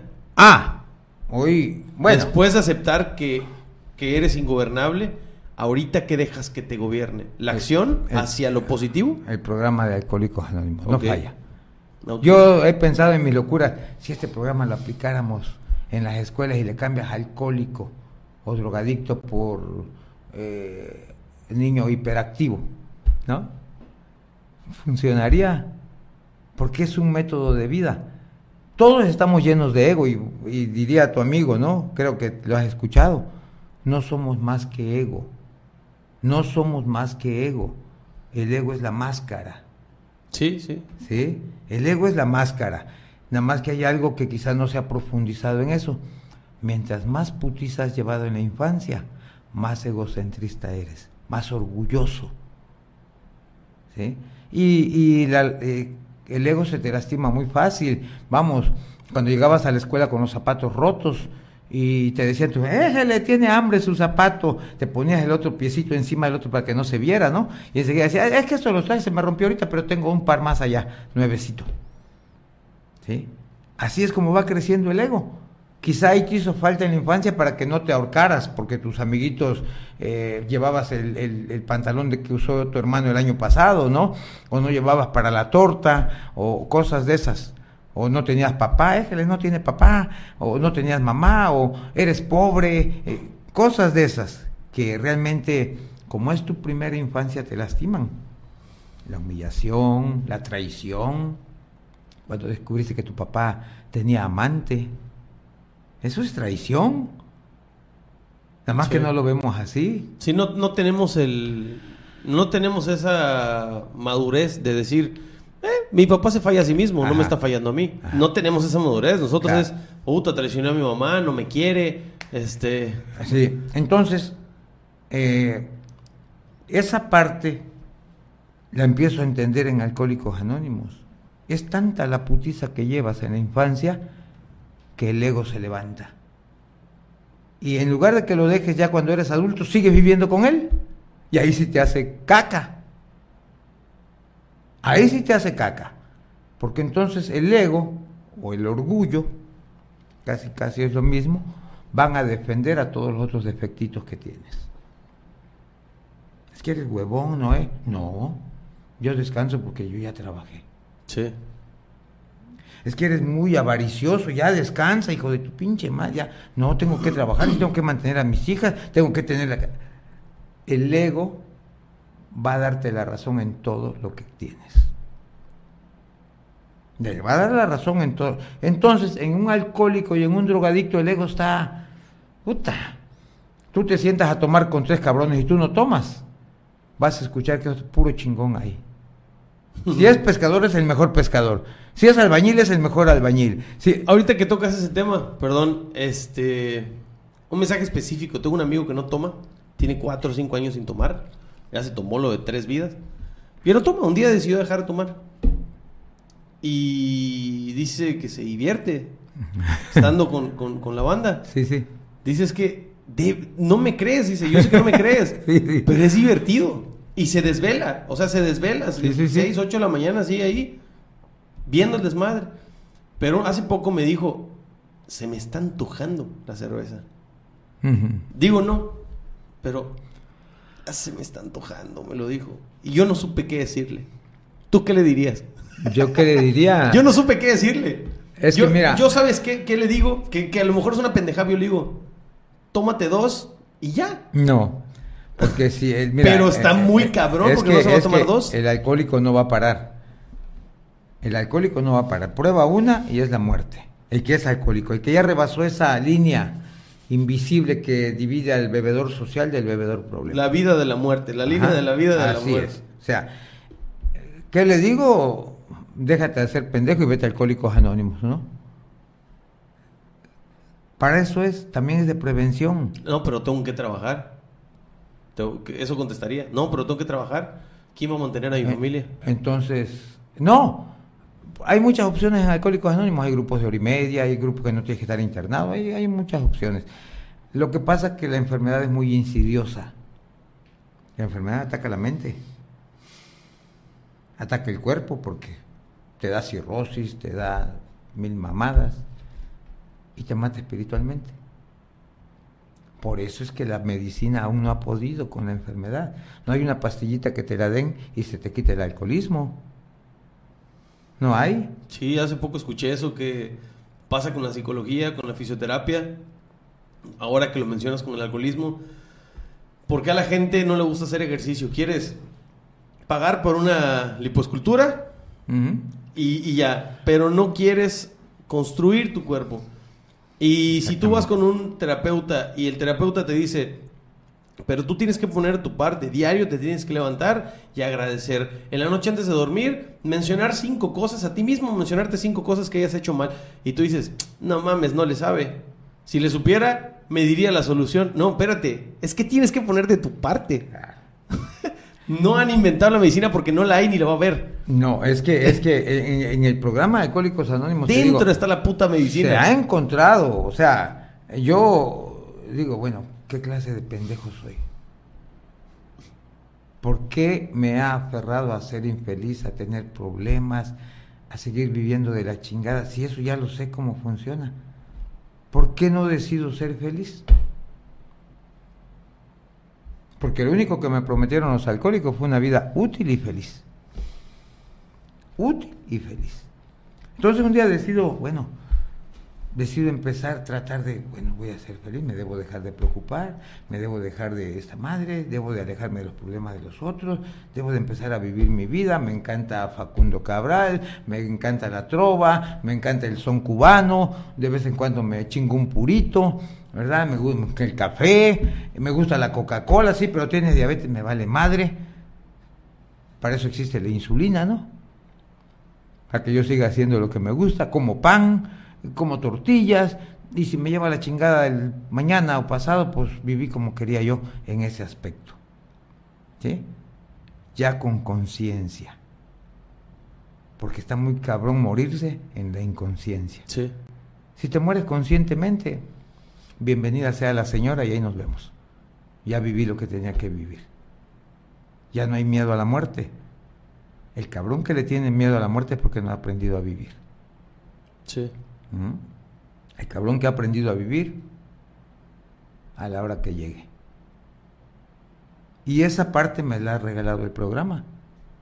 No, no le tengo miedo a la muerte, pero tampoco me quiero morir, ¿eh? Está chingona la vida. Y más estar Sí. sobrio está más chingona. ¿Sí? Entonces, esa parte del programa creo yo que es lo que me hacía falta, la parte espiritual. Siempre viví el programa con lo material. Siempre viví el programa y tengo y ya dejé de tomar y ahora tengo que hacer esto y ya dejé de tomar y tengo que lograr esto y no, no, no, no, no. Todo está dado. Todo está dado. Solamente tienes que tener la capacidad de agarrarlo, ¿no? Dicen que cuando el alumno está preparado aparece el maestro.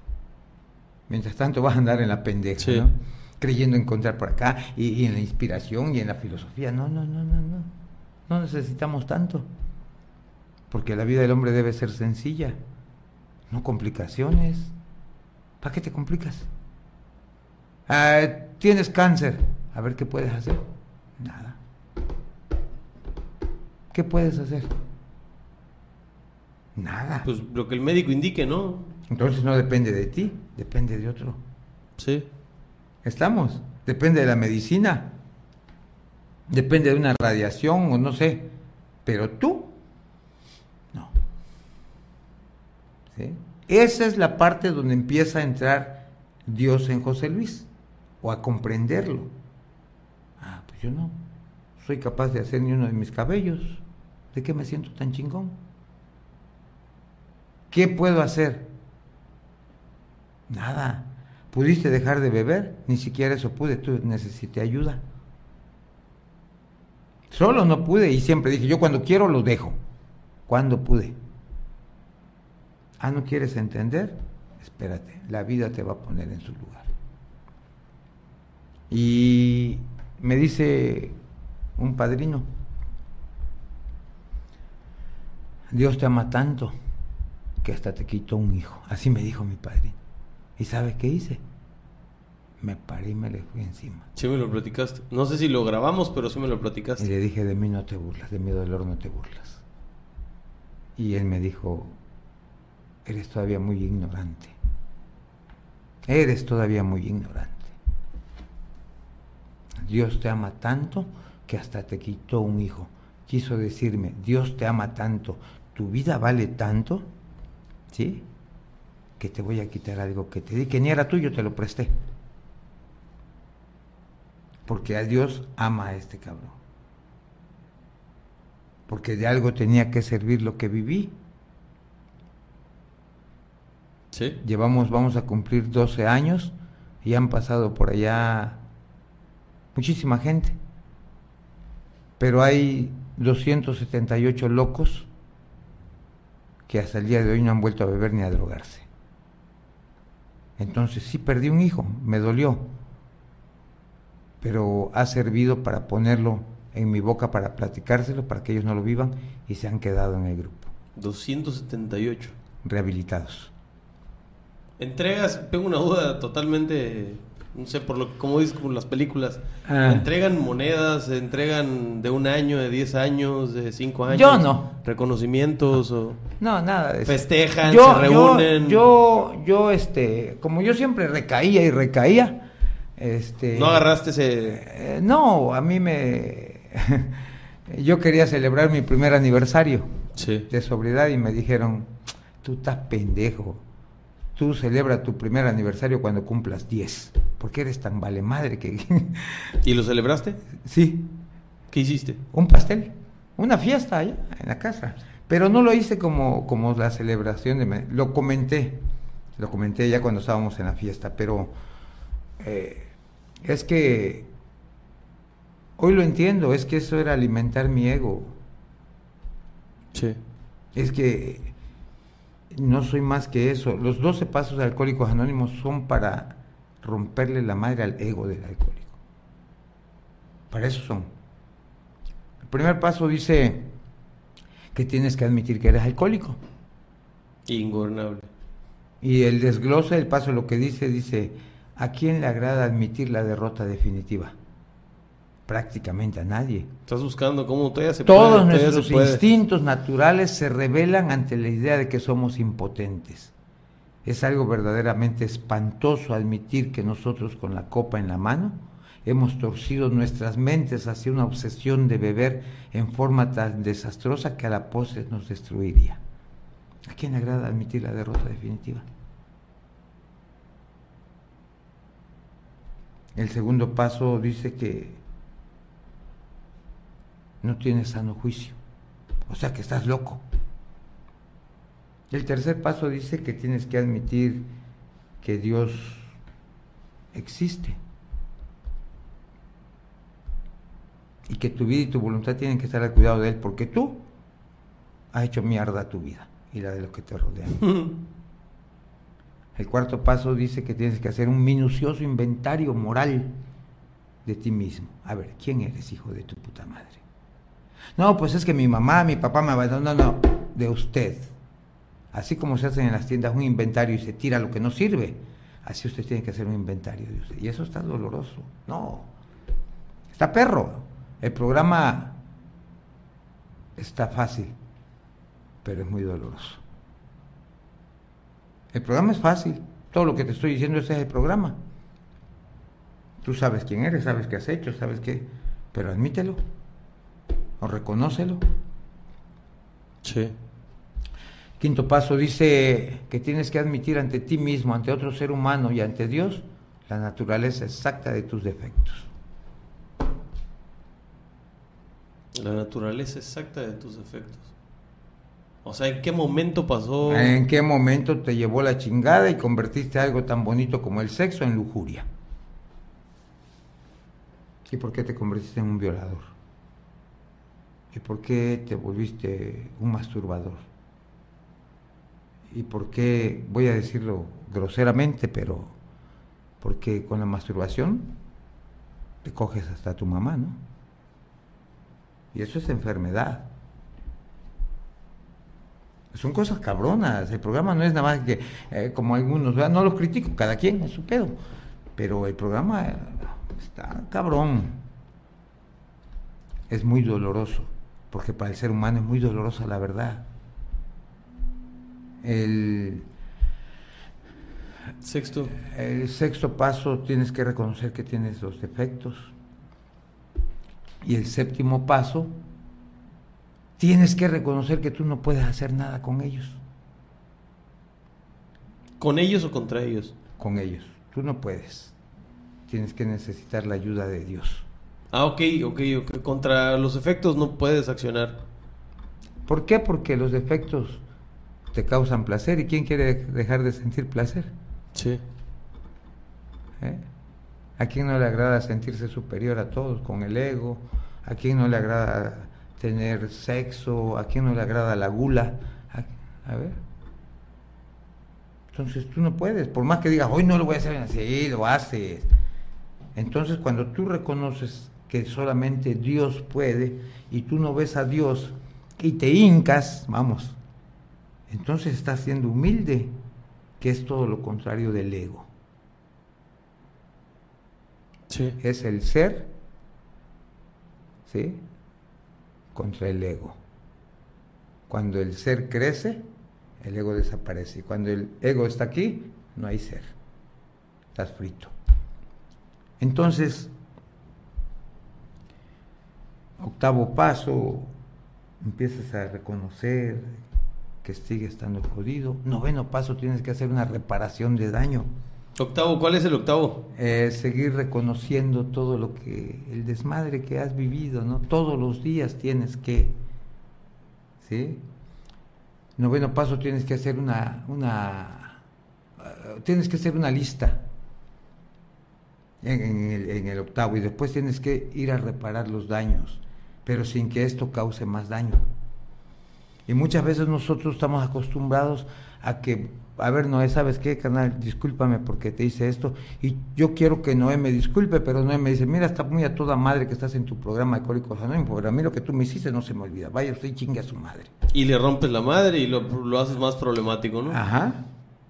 Entonces, abusado, no porque tú vayas a pedir disculpas, te tienen las van a aceptar, sí.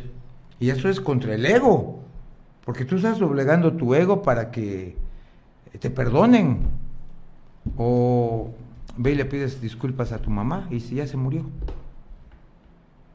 ¿Cómo le pides disculpas y cómo luchas contra eso que sientes? Te vas al 7. El décimo paso entonces te dice todos los días tienes que reconocer que sigues mal, que tienes algo. El onceavo paso dice que buscamos a través de la oración y la meditación un contacto consciente con Dios tal como tú lo concibes. Un contacto consciente, cuando hay conciencia, con ciencia, con conocimiento. Y Dios es conocimiento. Un contacto consciente con Dios. ¿Puedes, puedes contar? ¿Sí? ¿Sí? Dame chance. ¿Qué pasó, hija? Bueno. Hey.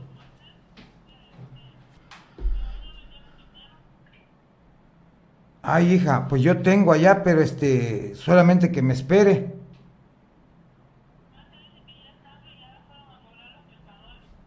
Chingale. Pues no me dijo nada, no sé ni cuánto llevó de pulpo. Este, ya llegó Ana.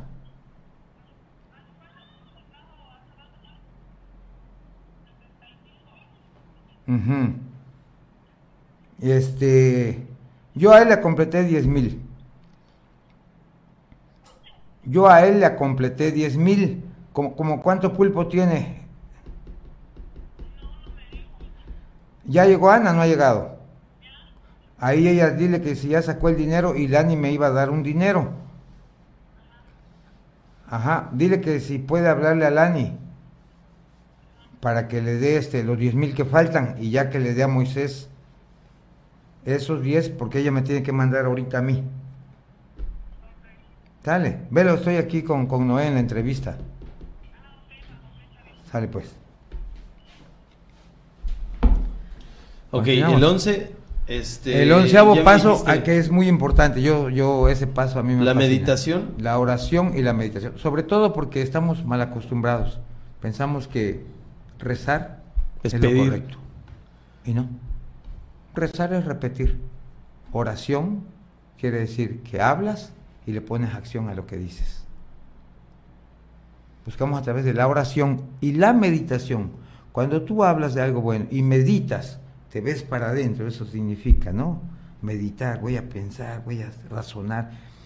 Buscamos a través de la oración y la meditación un contacto consciente con Dios tal como tú lo concibes. Nada de que Jehová y que, que, que, que, la chingada, ¿no? No, no, no. Como tú lo, conscien- lo concibas. Y si es Jehová, pues está bien, dale, ¿no? O sea, como tú lo es, concibas. Como tú lo concibas. Yo creo, como dice un, un- alguien que leí un día de Alcohólicos Anónimos, la frase más importante en Alcohólicos Anónimos es esa.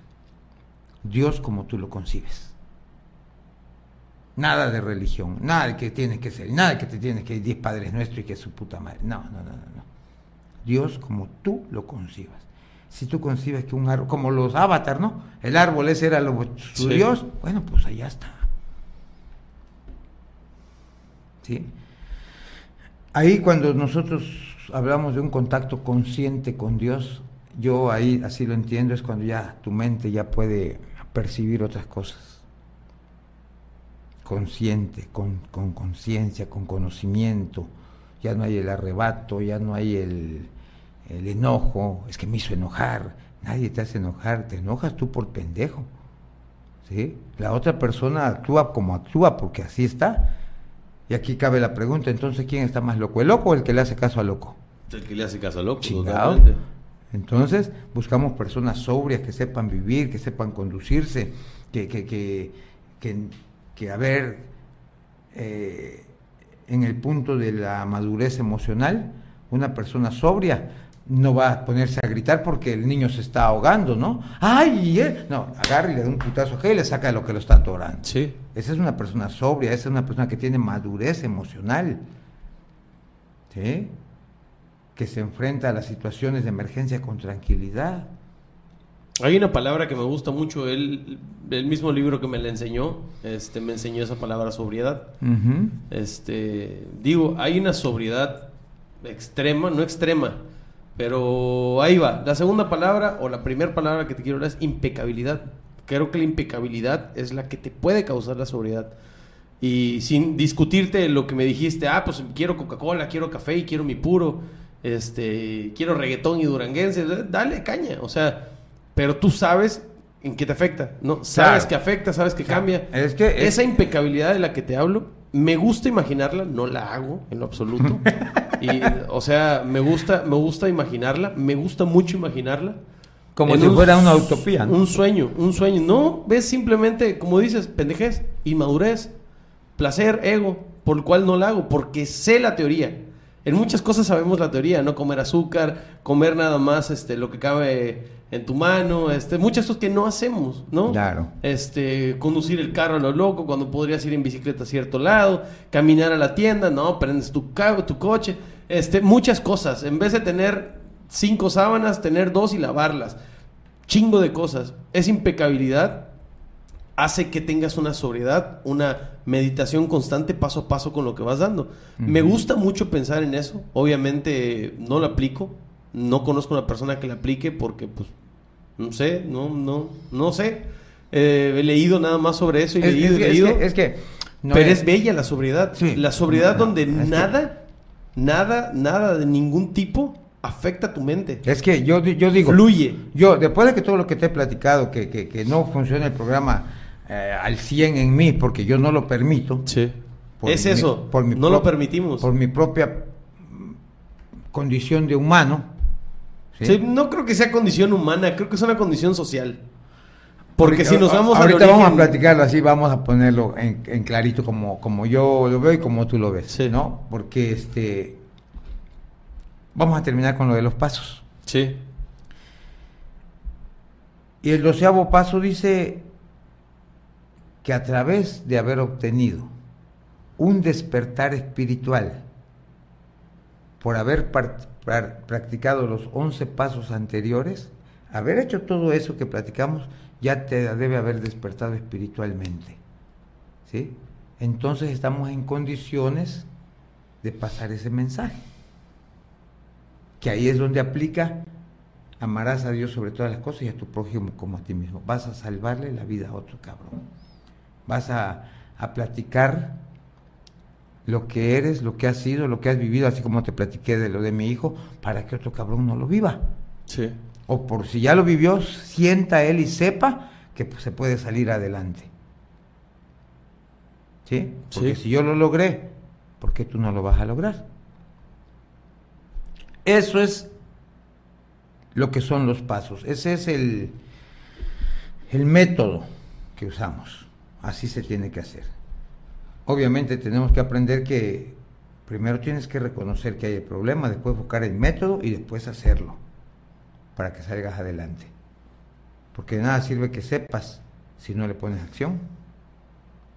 De nada sirve. Yo conocí el programa a los 18 años y desde entonces leí todos los libros y entonces, me mantuve abstemio, no sobrio. Sí, total. Me mantuve abstemio, no chingues, no voy a pasar por ahí, está la cantina, ahí están los cuates, está eso. Eso es estar abstemio, es estar haciéndote pendejo.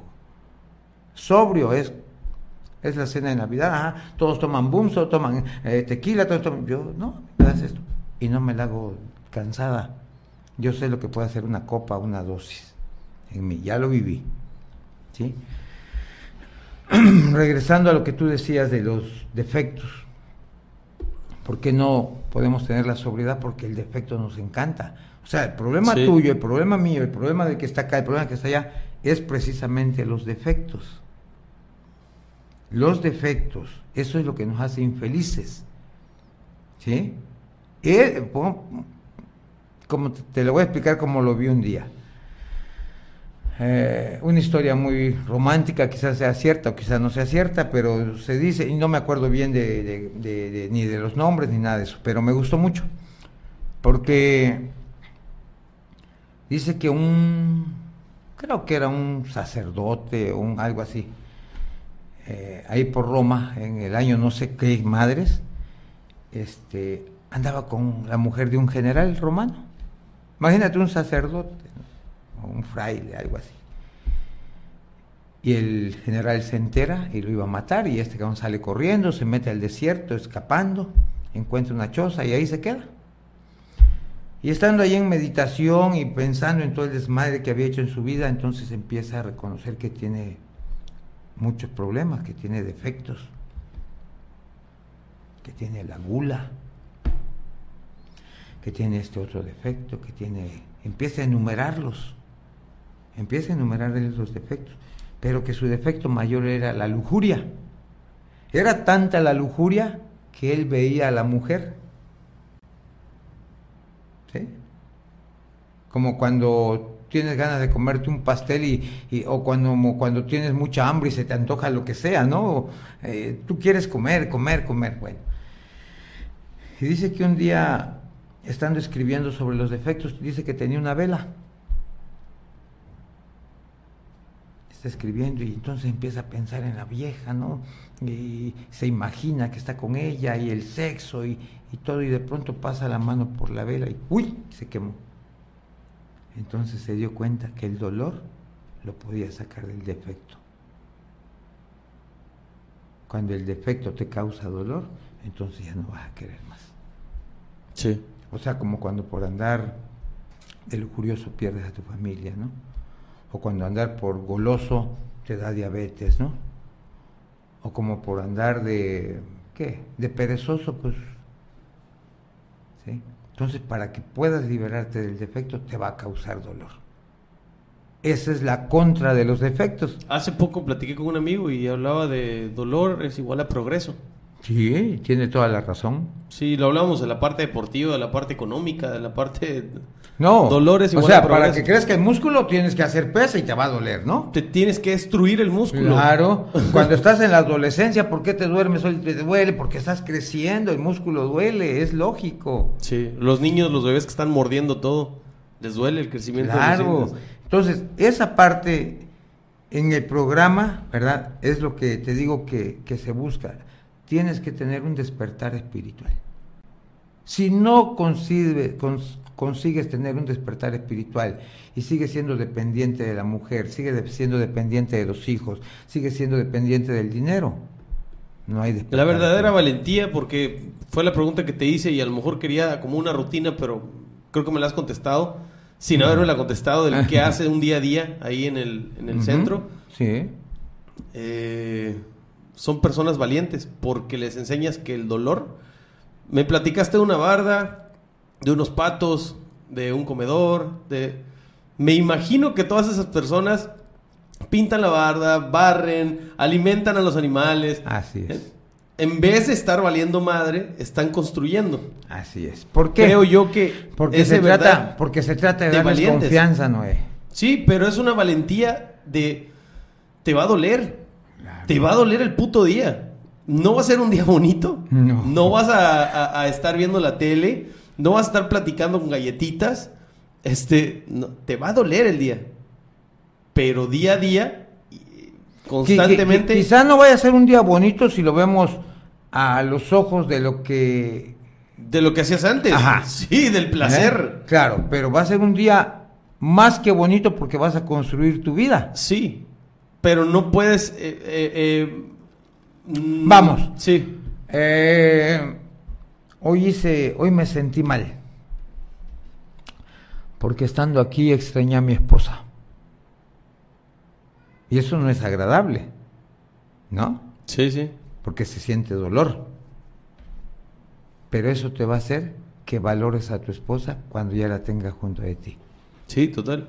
Entonces valió la pena. Te digo, es una valentía de que, de verdad, sí, sí, porque sí. vas a ser valiente. ¿Quién es el valiente? El que a pesar del miedo, a pesar del dolor, continúa. ¿Quieres, Sí. ¿Quieres estar mamado? Te va a doler. ¿Quieres ser más rápido? Te va a doler. ¿Quieres construir? Te va a doler. ¿Quieres lograr? Te va a doler. Lo que sea que quieras lograr, de cualquier rubro, en cualquier lugar, tiene que doler. Y es que esa es la parte que regreso a la sociedad que nos mal enseñaron. Papá, mamá, siempre tienen que estar allá, sí, para el apoyo. Pero papá y mamá tienen que aprender que los tenemos que soltar. Y que nosotros no vamos a hacerles a ellos el trabajo del crecimiento, ¿verdad? Porque cada quien tiene que vivir lo que tiene que vivir en su vida. Cada ser humano tiene que vivir lo que deba de vivir en su vida. Y nosotros estamos maleducados a querer evitarles a los hijos el dolor que ellos tienen que sentir para que crezcan. Sí. ¿Eh? Estamos educados a esa parte de mamapollito y, y papapollito y, y, y- y quién te dijo, a ver, quién te ofendió y por qué, le- no, no, no, tú, usted no, y no, déjalos. Creo que a eso te referías con las tradiciones que se han perdido, donde a mí me decían, si te rompe la madre, yo te la rompo otra vez. ¿No? Sí, y muchas cosas, vamos, eh, creo yo que en, en- en- el crecimiento del- del ser humano, este, en nuestra sociedad ha fallado mm, esencialmente esa parte. El no querer dejarlos, ¿sí? Por el apego. Eso no es amor. Se llama apego. Y está muy cabrón. ¿Sí? Imagínate una persona que está viviendo la vida de otra persona, que la está golpeando, que la está mancillando, que la está y que no lo puede dejar. Así se escucha, es que no Sí. lo puedo dejar. Pero te está rompiendo la madre, mujer, ¿cómo? no puedo. Y entonces empiezan las justificaciones. Y si lo dejo a mis hijos, ¿quién los va a mantener? Pues tú, cabrona, que no tienes manos. Sí. Ah, no, pero yo no. Y, y entramos entonces a lo que yo te decía, la enfermedad del alcoholismo. Está cabrona, no se ha entendido muchas veces realmente qué es. Pero está enferma la esposa. Los hijos están dados a la chingada. Traumatizados, devaluados. ¿Sí? Así viven los hijos de un alcohólico. Humillados, traicionados, heridas en el alma que a la larga, a la postre, cuando sean adultos, se van a repetir porque el ciclo se repite.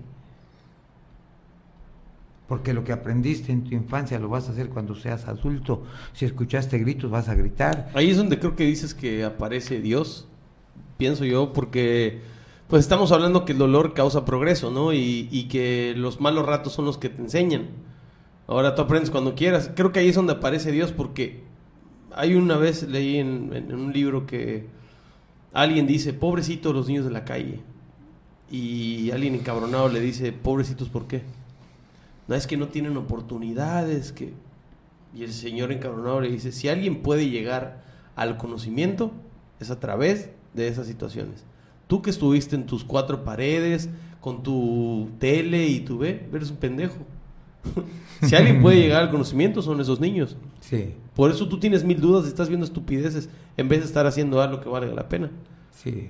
Creo yo que ahí es donde aparece Dios, porque esas personas, hijas de drogadictos, hijas de, de cualquier mala situación, ya sabes, circunstancias malas, es.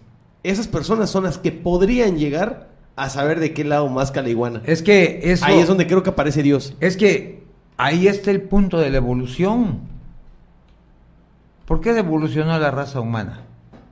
Por necesidad, ¿no? ¿No? Sí.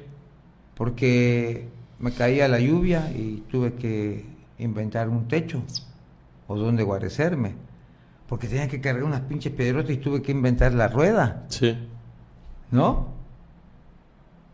Entonces, si la tenemos papita, no hay fu- esfuerzo, no hay evolución, no hay nada de eso. O va a ser más lenta. O, o- o sí, o, o te puedes pasar toda tu pinche vida haciéndote pendejo. O puede haber la extinción. Exactamente, así es. Entonces, si nosotros tenemos un ser humano aquí que nació, se llama José Luis, y cometió todos esos errores en su vida, hoy ya no los sigo cometiendo, sigo cometiendo algunos, ¿no?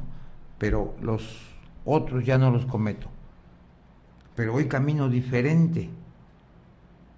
Hoy admito, sé. Antes no admitía, no reconocía. ¿sí? Entonces ese ser humano que nació ya evolucionó. Sí. A razón de una necesidad. Exactamente. que si no hubieras notado o Dios no lo hubiera puesto en tu camino, te hubieras extinguido. Así de fácil. La extinción. Es- Entonces, es, que siento yo. Ahí, ahí es donde tenemos que entender, o digo yo, yo digo yo, es mi propio concepto, Sí. ¿no? Ahí es donde Dios aparece. Ahí es donde Dios va a tener presencia en el ser humano. ¿No? Porque cuando volteas así y te des cuenta que no fuiste tú.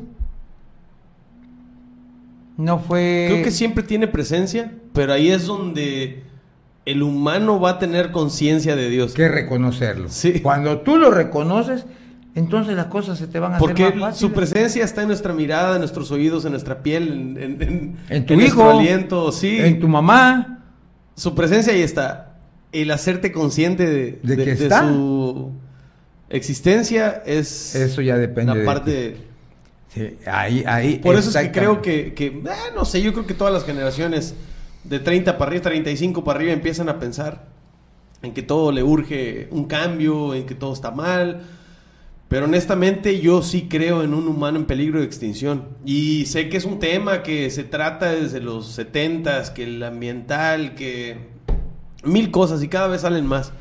Pero a mí me saca de onda el, la parte donde yo me enfoco en el arte. el que el arte esté desapareciendo, me van a decir muchos, es que no está desapareciendo, solo que a ti no te gusta, que no sé qué. Mm, yo puedo decirte, mira, esto es arte, es conceptual. Lo que pasa es que, a ver, estudiaste arte, ¿dónde? ¿Cómo puedes sacar? Sí, probablemente sea, pero ¿sabes cuál es la regla? Las reglas son para romperse, pero primero tienes que estudiarlas. Eso les enseño yo a mis alumnos. ¿Quieres componer una canción? Habla de lo que quieras y pone el acorde que quieras y el sonido que quieras. Y mezcla los sonidos que quieras. No hay reglas. Pero primero conócelas para después partirlas. Claro. Si quieres hacer una canción que sean ruidos, va. Pero primero aprende a hacer armonía. Entonces creo que esta que tenemos ahorita, la situación es total de, de construcción.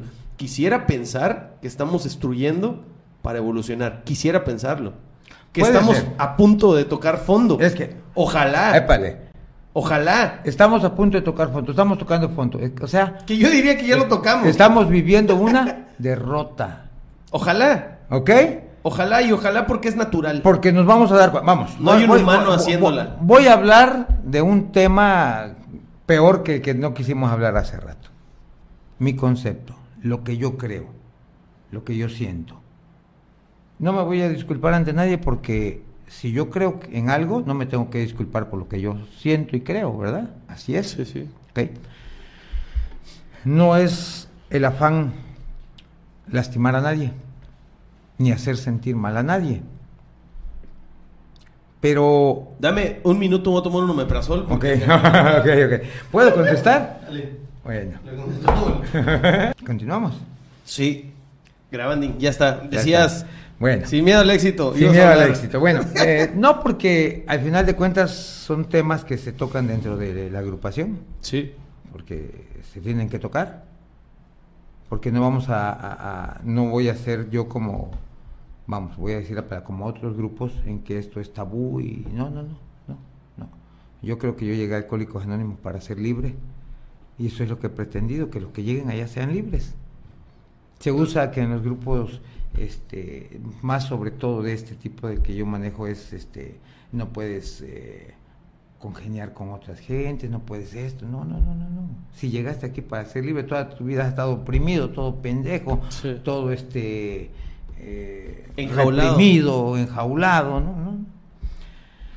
Eh, yo veo y regreso a, a lo que a lo que a lo que hemos platicado la sociedad a mí yo pienso que porque una sociedad bien una sociedad que funcionara bien no debería tener todos los problemas que tenemos y entre ellos una sociedad a la deriva tiene alcohólicos y tiene drogadictos el problema ahorita no es el cáncer siempre ha sido, la diabetes es problema, pero el problema real ahorita es la, la drogadicción. ¿Sí? Que la gente no lo quiera reconocer porque todavía está, que van a decir que mi hijo es drogadicto. Que van a decir, yo no soy drogadicta, pero me trago tres clon- clonazepam para que yo pueda dormir. Entonces eres drogadicto. Tienes que tomar tafil, que los nervios, que la hipertensión. Eres drogadicto. ¿Sí? Nada más que nos los han dibujado así, bien chingón. ¿Mm? Hay gente que prefiere que su hijo se drogue en su casa con tal de que no salga a la calle. Imagínate nomás la descomposición de la familia. Y eso no se quiere reconocer. ¿Sí? No se, entonces, yo insisto mucho allá en que, en que lo que ha fallado es la sociedad y la manera en que hemos educado. Ha fallado, definitivamente ha fallado porque creemos o nos han enseñado una forma de educación que no, que no es. Sí, encasillamos. Y eso desde unos años hacia acá, cuando empieza el consumismo, cuando empieza esa manera, antes vivíamos la vida así, tranquila, quizá medios jodidos que comíamos este pescado, un juecho, cosas de esas, pero no teníamos los problemas que teníamos ahora, que comemos un tibón, ¿no? Sí. Está comprobado que más carne, más carne, menos pasto, menos árboles. Ah, pero todos comen carne. Está Walmart hasta la madre, está Sam hasta la madre, y la gente es feliz yendo a Walmart y yendo en su carrito y, teniendo dinero para comprarlo, sí, pero a costa de qué? Porque la gente quizá no pasa a las 7 de la mañana y ve que sacan un camión de basura de Walmart. ¿Pero esto por qué lo platicas? ¿Por la urgencia que te dije de una extinción? O, Porque esto va encaminado a, a- a lo que yo pienso de las cosas que nos han fallado señalar con el respeto hacia todos. ¿no? Una de las situaciones que nosotros manejamos, que vemos siempre en los grupos, es la, la no definición de las personas. Se ha confundido en la parte sexual muchas cosas. Uno de los problemas del alcoholismo y de la drogadicción es precisamente la sexualidad. En el libro, un libro que se llama El libro azul de nosotros, dice que el problema de nosotros es sexo, poder y dinero. Ese es el problema del alcohólico y del drogadicto. Sexo, poder y dinero. ¿Y ven qué manera lo digo, en qué cronología? Sexo, o sea, sexo es lo primero, el primer problema. ¿Sí? Nos enseñaron que el sexo es pecado. Niño, los niños cuando tienen 5 o 6 años se tocan, no hay malicia. No hay Nosotros malicia. les enseñamos la malicia, ¿no? Exactamente. Pero si dos niños de 7 años están platicando de sexo están, y llega uno de 10 o de 11, ya cambió todo. Sí. ¿Ok? Nos enseñaron que el sexo es pecado y la religión nos los terminó de remachar. Por eso Adán y Eva fueron condenados a, a ser nuestros padres así con todo el dolor porque tuvieron sexo. Cuando el sexo es algo tan natural. Y si lo vemos en el concepto de Dios, por eso Dios te puso un pene y a la mujer le puso una vagina, porque sabía que para que hubiera vida tenía que tener relación sexual. Digo, viéndolo con ojos tal cual son. Así pienso yo. Porque si entonces, si el sexo es pecado, Dios se equivocó. No me estoy metiendo a que nuestros primeros padres y que todo estaba pa no, no, no, pues porque entonces, entonces, si así hubiera sido, como Caín mató a Abel, ¿no? Ya hay error. Ya hay error. Yo estoy convencido, como dice el libro de Alcohólicos Anónimos, que tenemos instintos, instinto social, instinto material, instinto sexual e instinto emocional. Y que el instinto emocional es consecuencia de los tres anteriores. Pero si el instinto sexual es violentado a temprana edad, te muestran pornografía, te manosean, te observan, te, te meten a la locura del sexo cuando tienes 7, 8, 9, 10, 11 años. Cuando tú todavía no estás No a la locura, preparado. sino al sexo va. per Pero se. es una locura. Porque, Pero si lo vas como lo dices, es natural. Sí, no pero, es es, una pero es una locura. locura que es una locura que un niño a los 10 años se esté masturbando, ¿no? Ah, ok. ¿Sí? Mm, ¿Es normal que se toque hasta qué punto no Es- lo es? Yo digo, es normal que se toque, que no sé, nueve años, diez, pero es una locura. Yo creo que las ideas, porque instintivamente, animalmente, puedes hacerlo. Si hubiera una crianza natural, o, ya sabes, los primeros tres humanos. Se Ah. toca, eyacula, no está pensando en lo que vio, o en la amiga, o en el amigo. en- Fue Ah, natural. ah, ah, por eso, fue me re- natural, por eso sí. quiero decir que la parte sexo natural, no. Y es por nada más por defender al sexo, no por defender Sí, la sí, acción. Entiendo que si una persona este, te incita a masturbarte, ya es una locura, ya hay un problema. Ya, a eso, a eso hay una enfermedad. Una enfermedad. Entonces el instinto, que es un instinto que tú tienes para cuando tú... El que te lo alteran, va. Ajá, te lo que, alteran. ajá, que tú tienes porque para que la especie se desarrolle, porque tú ya vas a tener cambios físicos, fisiológicos, mentales y todo, eh, y la mujer igual, van a crecer los senos, la cadera, a ti tus hombros, trabajo, eh, todas esas cosas, pensar ya en otra situación. Cuando no hay nada de eso y solamente hay morbo, ya hay un problema, como dices tú. Sí. ¿Ok? El instinto se descoyunta. Me acuerdo que hice un clip, como lo platicaste la pasada, el descoyuntamiento de los instintos. y se vuelve lujuria. Entonces la lujuria ya no es un sexo natural, vamos a decir lo que tú decías. Ya hay una enfermedad, ya hay un morbo aquí, ya hay estar viendo las piernas y cómo está y qué tiene, qué ya hay otra cosa.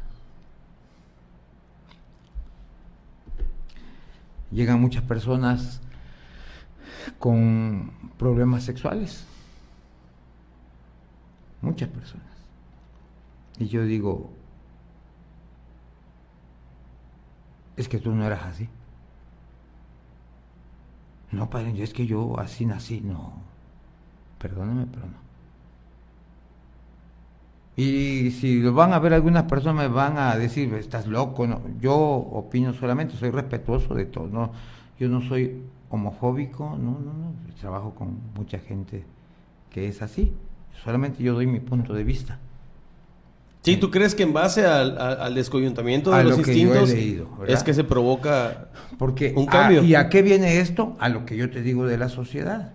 Hemos llegado a cosas muy difíciles en esta sociedad porque no las queremos enfrentar, no queremos poner el dedo en la llaga, preferimos ser partícipes de la vorágine en la que va la sociedad para que no me digan nada, para que yo no sea señalado, para que...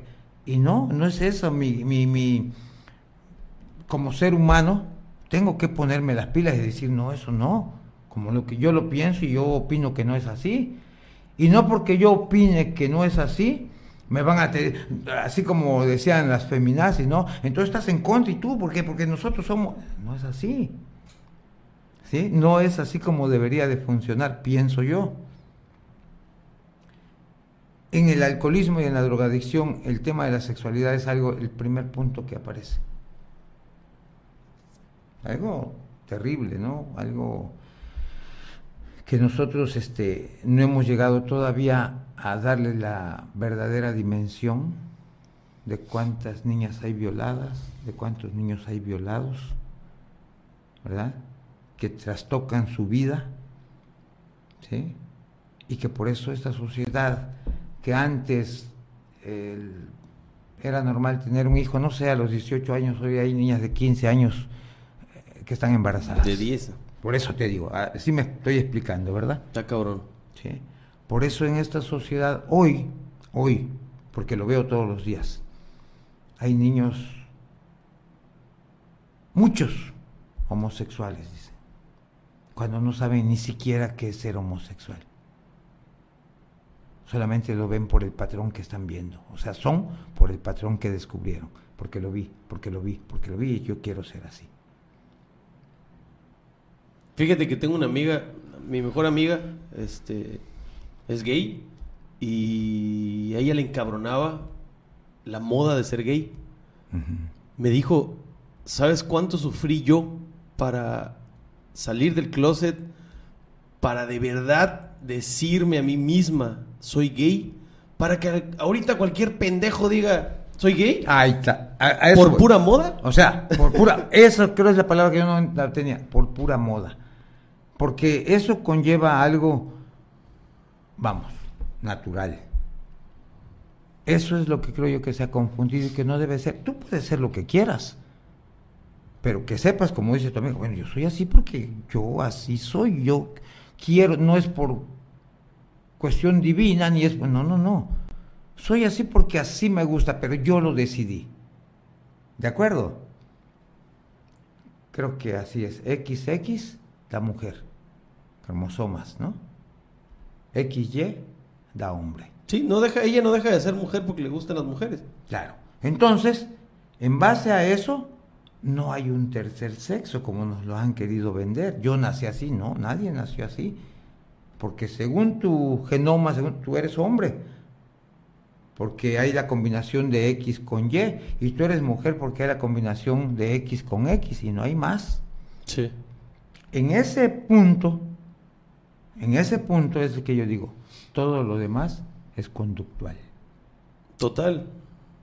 Entonces, el ser homosexual es una conducta que tú aprendiste, no con la que tú naciste. ¿Sí? Cuando eso se, se entiende, entonces, como dice tu amiga, bueno, sí, yo soy mujer, nací mujer, pero yo elegí, este, yo nací con pelo, pero hoy elegí ser pelón. ¿Está bien? Pero no porque tú me digas que eres mujer siendo hombre, vas a ser mujer. ¿Sí? No porque tú me digas, este, porque te pintes de, de amarillo y tú me digas, soy chino, vas a ser chino, ¿no? ¿Sí? No porque lo que tú creas que eres, vas a ser eso que dices que eres. Cuidado. Sí, te refieres a la terminología actual de mujeres cis y mujeres trans. Las mujeres nacidas mujeres y las mujeres que eran hombres que se transformaron. Y de, todo eso, ¿por qué? Eh, en, en, final de cuentas, ¿en qué afectaría esto de lo que yo estoy hablando? ¿no? Eh, yo te hablo de lo que yo veo, de lo que yo, con lo que yo este, trabajo, vamos a llamarle que sea un trabajo, o con lo que yo estoy en contacto. ¿sí? Al final de cuentas, lo que yo estoy diciendo es porque muchas de las personas que hoy son gay, que son muchas, muchas, son así porque han tenido abuso sexual. ¿Sí? Sí, yo me atrevo a decir que creo que todos, todos, en cierta forma hemos sido abusados sexualmente. O sea, es, es como que siento yo que marcar ese punto creo que es uno de los tantos puntos que te pueden crear la personalidad o la conducta. Así es, exactamente. No creo que sea específicamente por ahí. No es de que sea un pleito, no, no, no. Es un dato, sí, es, un dato, pero a, todo mundo nos ha tocado un cabrón, una cabrón, a, qué, a, qué va, a, qué, ¿A qué va la, la O sea, todo es, es correcto, digo yo, cada quien, ¿verdad? Pero voy a regresar a lo, a lo de la sociedad que tenemos. A cómo la sociedad se está transformando, se ha transformado a lo que decías tú de los... Hoy la tecnología, hoy todo esto, hoy que nos sirva las experiencias que hemos tenido. ¿Sí? Yo elegí a los siete años ser gay, ¿no es cierto? Tú no elegiste. ¿Tú crees que, pudiste tener tu primera experiencia? Tú crees que elegiste, pero fuiste inducido. Ok. ¿Ok? Es muy diferente. Ahí es donde deberíamos respetar. En ese. Y, me va a decir cualquiera, sí, pero él eligió. Eso significa respeto. Sí, es como decir, yo a los siete años o a los ocho años decidí ser este narcotraficante. Ajá. Fuiste inducido. ¿Y lo vas a dejar que sea narcotraficante? ¿Tu papá? Sí. O bueno, yo a los siete años decidí ser doctor. Yo a los ocho años ya no, ya no quise ir a la escuela. No, pero pone la parte positiva. ¿qué, ¿qué, crees que dijo mi mamá? Pues vas a ir. ¿Qué vas a ir? Ya cuando ya no quieras estudiar, cuando tú lo elijas, cuando ya tengas conciencia, cuando ya estés... Me refiero al, Yo a los ocho años decidí que quería ser veterinario. Pues no lo decidiste, fuiste inducido. Y te compraron un rancho y una, unos caballitos para que eso eh, hiciera realidad lo que tú querías. Aquí creo que lo que quieres, lo que quieres mencionar, me atrevo a, estoy intentando entenderlo, es decir, nosotros tenemos que dejar, y es algo que me gusta de esta generación, la libre, la libertad de la creación de la personalidad. Por ejemplo, esta madre del nuevo reglamento de que vayas como sea vestido. A mí me gusta. Entiendo la disciplina, la entiendo. La, la, la libertad de, no sé, de la personalidad, de la, algo así. Me gusta. Yo me acuerdo que en, la prepa en Toluca llegué eh, y era un poquito abierta esa prepa. El viernes era viernes social. Puedes llegar tarde, puedes llegar sin uniforme y te retiraban temprano. Lo sabía el director y los maestros. Y la clase era así media light. Podías llegar con el cabello largo. En ese entonces yo tenía el cabello largo, tenía cabello. y, me gustaba esa parte porque era recreativa, era. Estaba chingono, estaba, estaba padre. Y me gusta este tema de. de a mí me. Métete la camisa, ándate con los zapatos, ándate. Oye, pero ¿en qué cambia mi aprendizaje cerebral neuronal el que yo traiga zapatos o traiga tenis? Así neta. ¿no? Entonces, el, el libre desarrollo de la personalidad es el que creo que estorba, el que le vas haciendo, puk, puk, puk, puk, puk, lo rodeas de cosas que cuando el niño dice a los ocho, yo quiero ser veterinario porque me encantan los animales. Güey, está rodeado de animales y de pasto y de todo. No quieres ser veterinario. Te lo pusieron, estás rodeado de eso. No estás decidiéndolo. Que probablemente haya unas decisiones eh, viables o fáciles, otras difíciles, otras más complicadas, sí. Y creo que a eso te refieres, que estamos poniendo cerca de nuestras de nuestros pequeños, este, estamos poniendo cerca de, de nuestros entes, de nuestras esponjitas, estamos poniendo cosas que no valen para pura madre. Como en las farmacias que escuchas, mueve tu culo. ¡Ah! El niño está entrando a la farmacia, cabrón, porque se está muriendo su papá. Y cuando entra a comprar el medicamento del papá que se muere, está escuchando a esa mamá en la farmacia de la que está acomodando, o en el Oxxo. No tienes idea de cómo me patea entrar al Oxxo y escuchar un reggaetón. Y digo, a ver, yo no sé qué niño entró antes que yo. No es que no me guste el reggaetón, es que lo que está diciendo es para mayores de 18 años. Así es. Un cerebro no tiene la madurez de escuchar esa mierda. es. A eso precisamente me refiero. Eso que te rodea y que la sociedad deja que suceda, no está padre. Hoy vi un puto letrero eh, que decía, la calle 59 es Mm, mágica. ah, sí, sí, lo leí. es, y les escribí, hay vómitos, gritos, borrachos, putazos y reggaetón. Puta, más que mágica. No, es que, es que, es que, es que, es que eso que tú dices. Permitimos. O sea, si tú te gusta el reggaetón, Y hasta lo escúchalo. vendemos. Escúchalo, pero no me Sí, obligues a escucharlo. Total, no, o- olvídate del reggaetón. No, no digo, porque Sí. lo comentaste. Sí, O sea, totalmente. tú lo podrás escuchar. Puedes hacer lo que quieras. Pero no me obligues a mí a escucharlo. Deja que los morros tengan sus propias decisiones. Así es, exactamente. ¿Por Hay una, hay una. Porque, no, y no, y te digo, yo tengo muchos amigos homosexuales y es una maravilla eh, ver cuánta creatividad, son muy creativos en ese aspecto, ¿no? Una cosa que no me gusta, y, y lo voy a decir, no me gusta esa parte en la que se sienten que son atacados por todos. Sí, ya es una personalidad a la defensiva. A la defe- O sea, no, ¿por qué? Si tú así decidiste ser. La otra vez vi en el Facebook uno que salía y que no sé qué, que se molestó porque le dijeron, bueno, si tú provocas eso porque quieres ser así, que te valga madre lo que te digan, ¿no? ¿Cuál es el afán de, de a- a- que todo el mundo sepa lo que te dijeron si tú eso es lo que quieres ser? ¿No? Sí. O sea, yo soy así. Es como el vegano que no se puede aguantar más de cinco minutos sin decirlo. Ajá, yo soy así. Yo soy así y a mí me gusta este, vestirme de mujer y me gusta pintarme y me gusta ser así. Y, Está bien. Acéptate tú. No andes buscando aceptación de otros. Sí, probablemente eh, el, el fuerte, el, el de personalidad fuerte sea así, ¿no? El débil, sea como sea y se comporte como se comporte, va a pelear. Ajá. Entonces, esa parte en, en lo que creo yo, ¿verdad? Porque se está entonces llegando a un concepto de lo que tú decías, es que es natural, es normal. No, no es natural. En ese sentido estricto de la palabra, no, no debemos, creo yo, eh, meternos con la gente adulta que ha decidido ser así. Eso significa respeto, creo yo. ¿No? Tú decidiste, tú decidiste estar pelón, bueno, está pelón. Yo decido, este, ¿qué? Eh, hacer deporte, pues haz deporte. Yo decido dedicarme a la música, pues haz música. Yo decido vestirme así, pues vístete así, pero ya decide tú, no que te induzcan a decidir. Es muy diferente, Sí.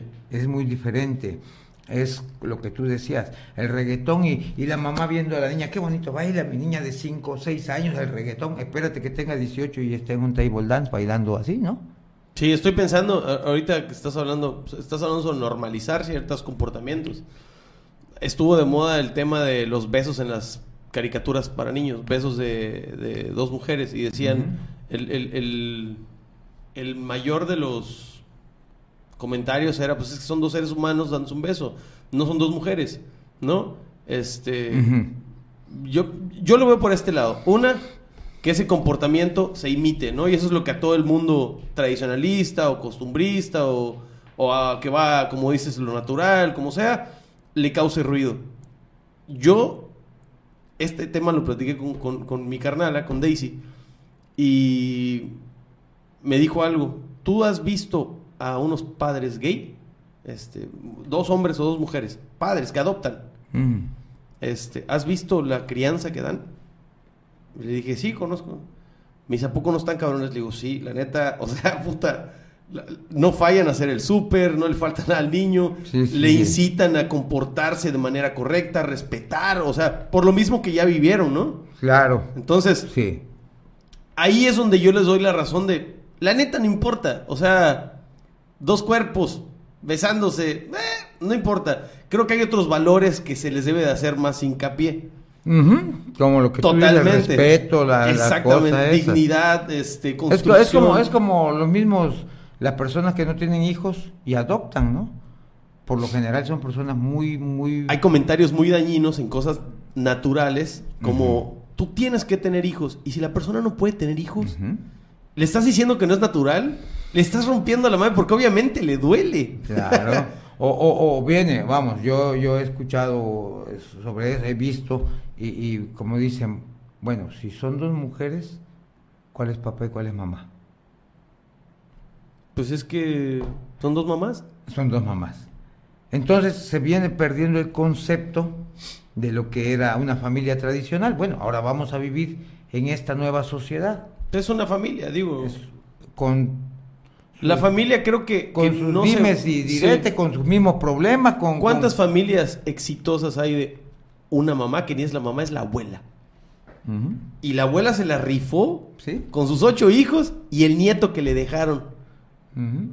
Sí, Digo- sí, sí, claro. Es, Y es una familia Y no, totalmente. y to- y eso sí que tú- estaría de lujo que hubiera familias funcionales desde el principio, pero puta, ya pues, llevamos ocho mil años digo, cagándola. digo, Creo que lo, por lo- eso es lo que... que- tú acabas de decir es algo muy real. Conozco personas y son mis amigos y platicamos esos temas y yo pienso así, yo y los ves y, y- y son, vamos, hasta mejores que una familia normal, como ya dijéramos. Natural, ¿no? Natural. Sí, ahí yo digo, todos tenemos derecho a vivir con quien querramos, todos tenemos derecho a hacer lo que querramos, todos tenemos la libertad, sí, pero el concepto de un niño que no tiene un cerebro maduro, que todavía no puede decidir, ¿sí? Ahí es, ese es el- lo que yo puedo decir de esta parte, Sí. ¿sí? ¿Por qué? Porque, y lo digo esto que te estoy comentando por lo que yo veo eh, casi a diario, ¿no? ¿Sí? Violencia sexual, estas cosas, y eso es lo que no, no, no, porque quizá puedas ser pobre, quizá pueda abandonarte tu papá, quizá pueda este, no tener zapatos, quizá todas esas cosas, pero son cosas que no es tu intimidad. ¿Ok? Cuando se meten con tu intimidad, ya es otra cosa. Sí. Creo que en base al- a lo mismo, a la experiencia de, de una persona que no tuvo nada y le enseña al hijo a ganarse las cosas, ¿no? Porque así cría un papá que le, que le costó un chingo. Este, creo que de la misma forma educarían dos hombres, papás, educarían así. Seguramente le cuidarían mucho el no te pases de lanza, no toques a tu compañero, no dejes que nadie te toque. Probablemente eso sea parte de un de su diario. ¿Por Sí. qué? Porque son dos personas que le sufrieron Así. en ese sentido. Y eso, y eso, fíjate que estás diciendo tú, es algo muy importante. Es algo realmente eh, que nos debería prender la, la- la- las pilas, ¿no? Sí. Sí, porque que se metan con tu intimidad, que se metan con, con lo que es tuyo, eso ya es algo muy difícil de superar muchas veces. Eso desemboca muchas veces en, en alcoholismo, en drogadicción, ¿sí? Física y mentalmente. En mi casa, yo, yo lo he platicado abiertamente con mi, mi papá y con mi mamá. Entre son de broma y entre son de reclamo y entre son de crecer.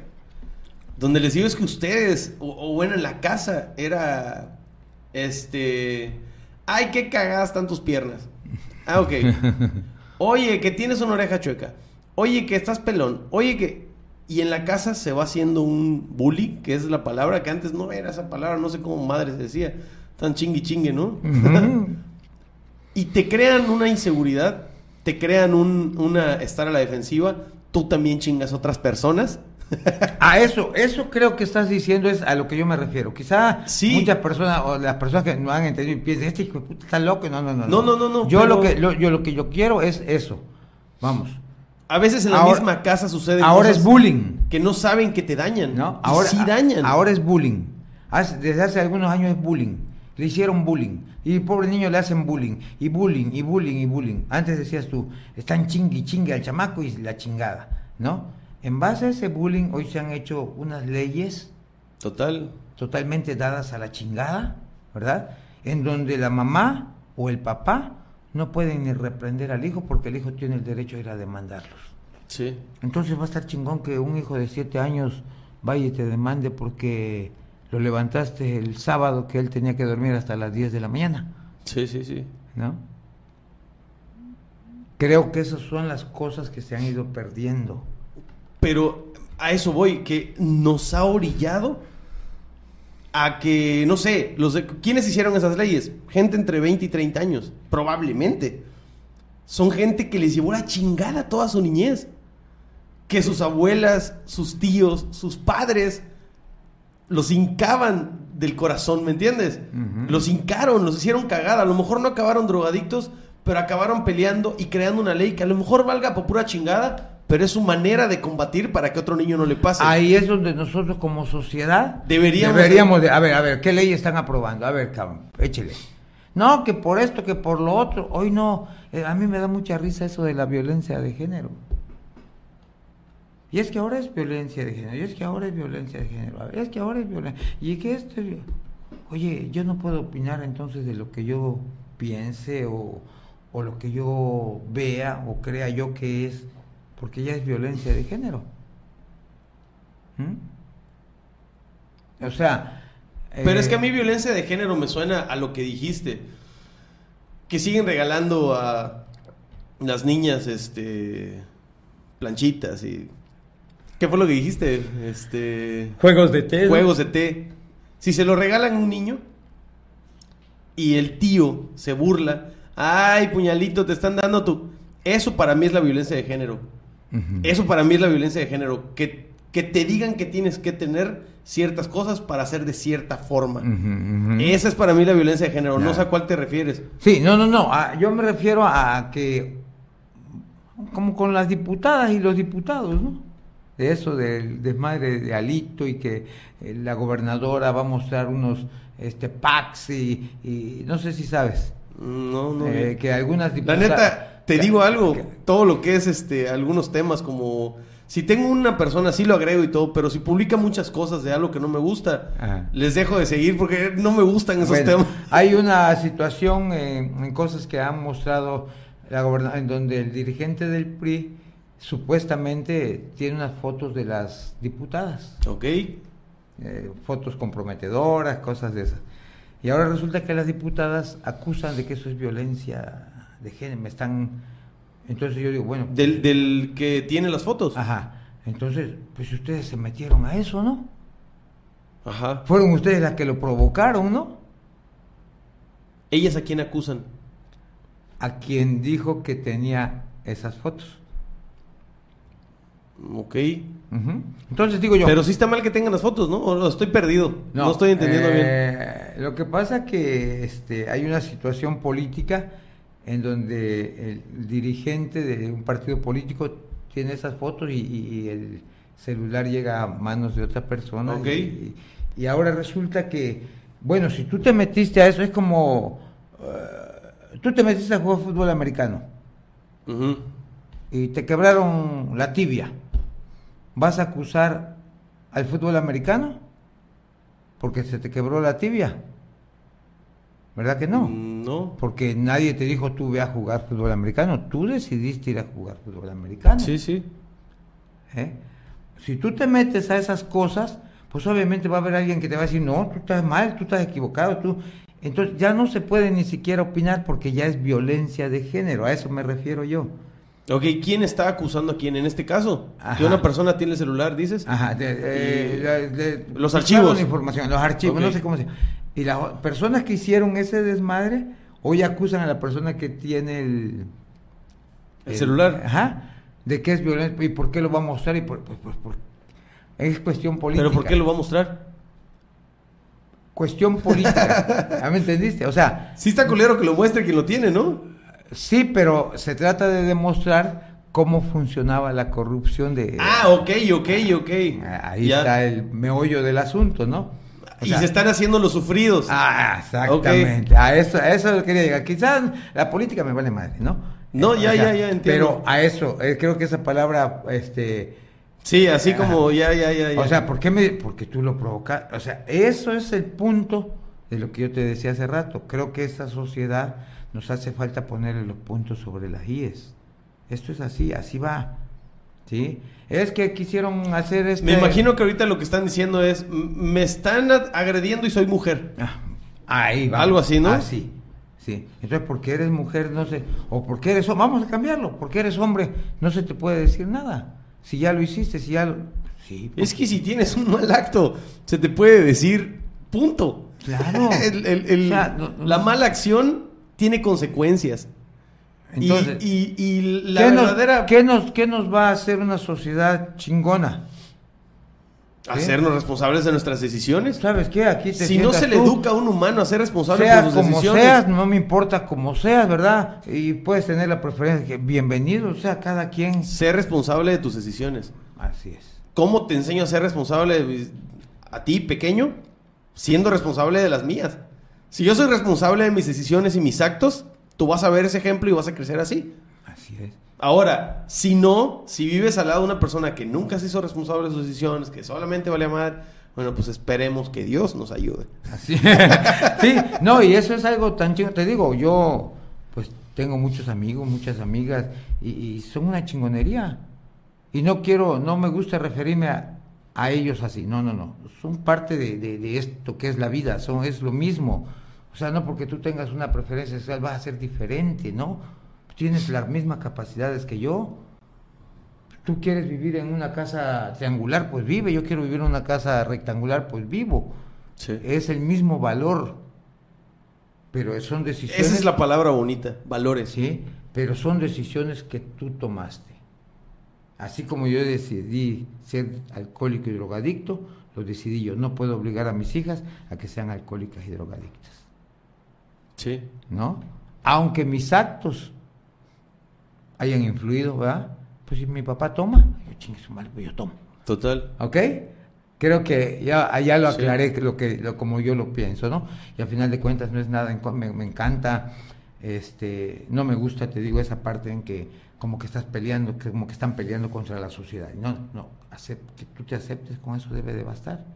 Porque eso Creo da, que pelean, da crecimiento al ser humano. porque platiqué con Isabel, no sé si viste el, el podcast con Isabel. Ajá, sí, sí, sí. Isabel es sexóloga, este, tiene 30 años, Perdón. este, y ella ha platicado mucho sobre cómo el placer individual te puede generar el, el chance de tener esa introspección y esa meditación, porque no llegas, platicamos el tema, no, te, te lo voy a enviar, creo que no lo has visto este. Este, Isabel, eh, Isabel, no cómo se llama, Rodríguez, este, hablamos de la neurosis, le platiqué que me habías hablado de la neurosis, que antes que todo, todos somos neuróticos. Y ella que habla, habla lo mismo, que la naturalidad del sexo, Sí lo vi, de- sí lo vi, de- es- de- creo que sí me lo enviaste. sí, la naturalidad del sexo hace que puedas liberar esa carga. Entonces, la libertad de hacer lo que necesitas, este, está chido. Solamente, como, la frase eh, clásica, vive y deja vivir. Sí, sí o sea, es, esto es algo tan, tan, seríamos tan, tan pendejos para vivir, ¿no? Si no entendiéramos que esto es algo, voy a usar la palabra, tan natural, pero en cada persona que lo quiera hacer, ya con la libertad de poder elegir, ¿no? Sí. ¿Por qué? Porque eh, cuántas personas este músicos, sobre todo el arte, que es algo fabuloso, decías tú, ¿no? Es, es una maravilla el arte. Sea música, sea pintura, sea escritura, sea eh, lo que fuere. ¿Sí? ¿De cuántas personas así nos perderíamos si no aceptáramos esa, esa forma de vivir? Porque yo sí lo veo, es una forma de vivir que tú eliges. ¿Cuántas personas se quedarían encerradas sin sacar las cualidades que tienen si no aceptáramos Sí. la sociedad que somos normales, ¿verdad? que vivimos más de la chingada muchas veces, como decíamos ahorita? Sí, ¿qué sería si De todos to- estuvieran de 8 a 8 en una oficina Así encerrados? es. Puta. Entonces, no, no, qué bueno, y que viva la diversidad gay, yo así lo he dicho, ¿sí? Cuando tú elijas, cuando tú puedas ya decidir, cuando tú tengas ya bien fomentado tu cerrado, tu, tu cerebro, todo, entonces adelante. Si tú así quieres, bienvenidos. ¿ah? No nos metamos con la infancia, cuando todavía somos indefensos, cuando todavía no tenemos ni siquiera un concepto total de lo que es la vida y lo que queremos.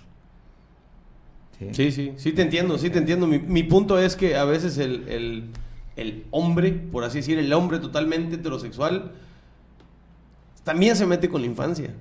Sí, sí, definitivo. El tío pendejo que siempre te está... Definitivo, ¿no? y Es dices, que- chale, creo que ese no, comentario es, que- para todos. Es que eso que tú me no estás se metan diciendo, con los niños. Eso que tú me estás diciendo es lo que muchas veces ha provocado el desenlace de lo que estamos hablando. Ok.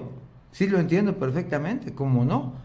Eso es lo que... No, de ninguna manera. Deja que los niños crezcan. Hay una, hay, una, hay una línea que me gusta mucho que no sé en qué parte, porque no, la- no, no la encontré, pero dice, dejad que los niños se acerquen a mí. Y ahí me gusta pensar en esa parte donde la vida te dice, deja por favor que el niño viva. Eso es lo que para mí dice esa frase. Independientemente de quién la dijo, dónde la dijo, que si el libro, que si la religión, deja que los niños se queden consigo mismo y observen. Desde hace, te lo platiqué, 10 años, mi vida cambió radicalmente y yo empecé a ver a los ojos a las personas, empecé a tener unos cambios, a escuchar, cabrona. Hacer así, decir, no mames, tengo siete pelos aquí y cuatro de este lado. Ni sabía que tenía pelos. Yo solamente me quejaba porque no tenía barba como Claro. europeo. O sea, poner atención a cosas reales de mí. Y ahorita, cuando yo veo a los más peques de 5 años, me impresiona porque veo una fuerza encabronada. De verdad, veo una fuerza donde me hace pensar, tener fe, tener esperanza a esto que te estoy diciendo, que probablemente, sin atacar, yo me siento parte del fondo. Eso, eso que acabas de- sin atacar. Estoy Esto diciendo que estamos que- hablando, Sí, perdón, sí, te voy total. a interrumpir, lo digo porque por la problemática en la que yo veo muchas veces. Hay urgencia en Eh, chingos eh, de cosas. Ajá, entonces no porque yo no acepte, porque yo no tolere, no, no, no, no, no, no, no, no, no es eso, no, no, que, Sí. que no se vaya a pensar eso y, y me empiezan a decir, no, que es un, de... no, no, no, nada que ver, nada No, que ver. a lo que voy es que en ese, te digo que estamos tocando fondo. Yo siento que estamos tocando fondo, que la humanidad está tocando fondo. Chingos de temas. eh, ambientales, eh, espirituales, Sí, de adicciones, sí, sí, sí. drogas, que ya hay así, no sé, el cocodrilo. ¿Has visto esa madre? Esto, madres. ¿Qué pedo? Es un güey que se pierde seis segundos. Babea y de repente regresa y no sabe a dónde se fue.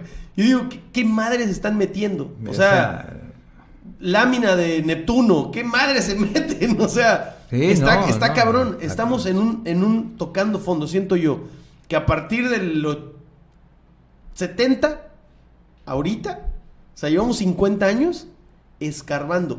Quisiera pensar, me gusta pensar cuando veo a los niños de 8 años, 10 años para acá, para atrás, veo que está saliendo una generación nueva, con un poquito ya de, de sangre nueva, sangre buena, que puede salvarnos.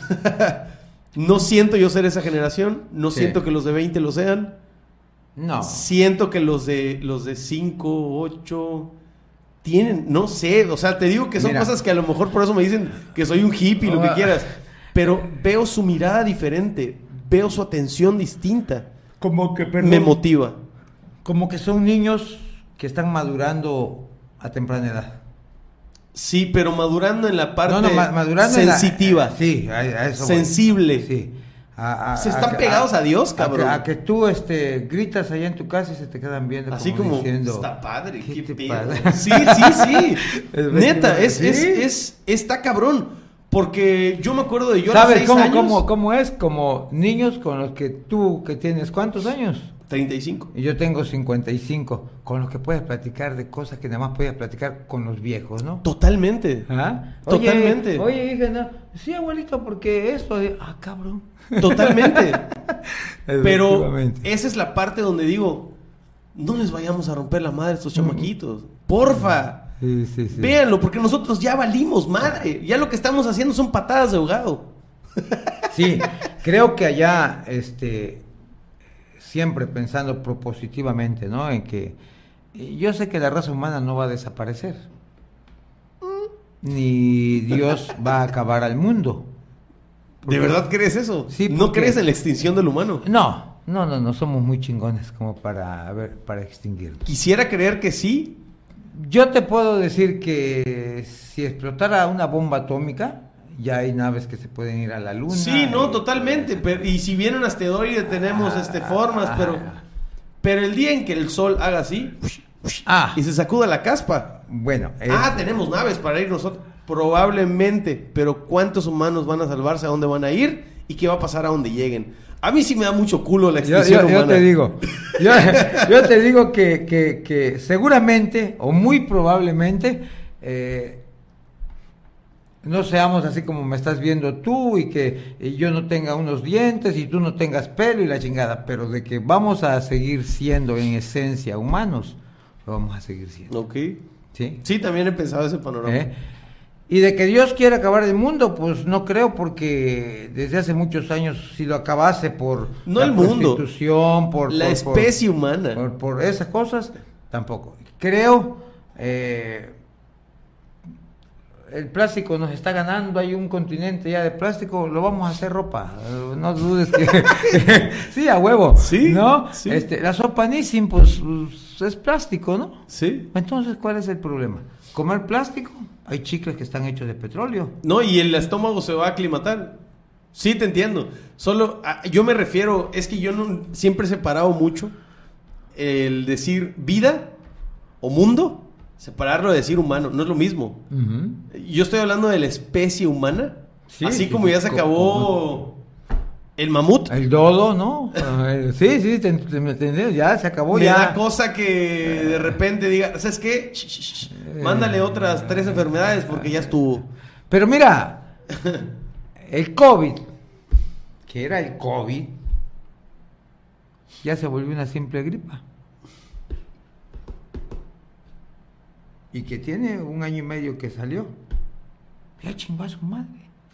Que viene la quinta ola y que van a venir 10 olas diferentes. Y al final de cuentas van a ser unas gripas. Es que la vacuna, es que... Sí, sí, sí, ha funcionado la vacuna, sí. ¿Y la gente que no se vacunó? Ah, pero es que como los que se vacunaron producieron, produjeron este anticuerpos, ya los otros pues ya no tuvieron necesidad. Ah, esa es la especie humana, evolución. Evolución. Sí, pero parte de la evolución, creo que podría la evolución decir, esta especie ya no me sirve. Yo, ¿sabes por qué creo en eso? Porque me gusta sentir que puedo valer madre para aplicarme. No me gusta creer que la voy a librar de todas las formas. Es que eso... me bien- gusta contactarme con el fondo. O Sí, sea, sí, sí, es definitivo. Pero voy a, a defender lo que yo digo, ¿no? Humano y tienes que caminar hacia algo que no es muy humano, divino. Ok.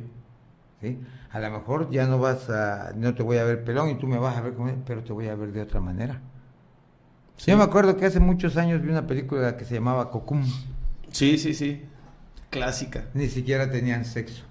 Solamente se agarraban de la mano y sentían satisfacción. Sí. A lo mejor lleguemos a esos puntos. Se llama evolución. Sí, sí, total. Entonces, yo creo, ¿verdad? Después de haber platicado todo eso, que a lo mejor hagamos y nos mienten la madre, y ya, yo creo que al final de todo, hoy tú y yo hicimos algo que nos gusta. Sí, sí, es cierto. ¿Eh? Es cierto. Lo me da gusto que hayas venido. Lo demás vale madre porque pendiente la plática. eso es algo Eh, que- sí, este. la parte. La parte padre es este. Que yo, yo, yo vivo eh, día por día como lo haces tú, como lo, lo platicas tú, como lo enseñas tú, como lo aprendiste tú, ¿no? Un día a la vez. Y probablemente sí, porque lo escuché y agarré ese, ese, ese credo. Pero me gusta cuando logro vivir una hora a la vez. Me fascina cuando lo logro. Eh. Porque estoy por dormir y digo, hoy me la pellizcó todo el día. Todas las horas fui feliz. Todas. Eh. O sea, ese de 5 a 6 que valí madre, me enseñó que el próximo miércoles de 5 a 6, yo ya sé qué voy a hacer. Claro. Probablemente falle el viernes de 4 a 7, pero no me vuelve a cagar el palo miércoles de 5 Mira, a 6. Mira, en, la, en la literatura de Alcohólicos Anónimos hay una parte muy chingona. Dice, buscamos el progreso espiritual, no la perfección espiritual. Perfecto solo Dios. O sea, déjate de hacer cansada porque hoy no pude esto, hoy no logré. A lo mejor mañana, como dices tú. Un día lo ves. Sencillo. Sí, es que si, te pones a... Digo, Jesús decía que a cada día le baste con su propio afán. Que a cada día le va, o sea, no ayer, este, danos hoy. Sí, me lo dijiste, hoy, no mañana, no ayer. O sea, ¿Para qué te las Es que, y quizá lo que hayamos hablado hoy, para algunos mañana va a ser una guerra. Hijos de su puta madre. Mira, me gustaría decirte que sí, pero la neta es que el, canal por ahora, por ahora, no sé si dentro de tres años despegara y vieran todas las pendejadas que he dicho durante 100 capítulos, porque sí he grabado muchas horas de esto quisiera decirte, pero probablemente solo 10 personas logren ver todo el capítulo.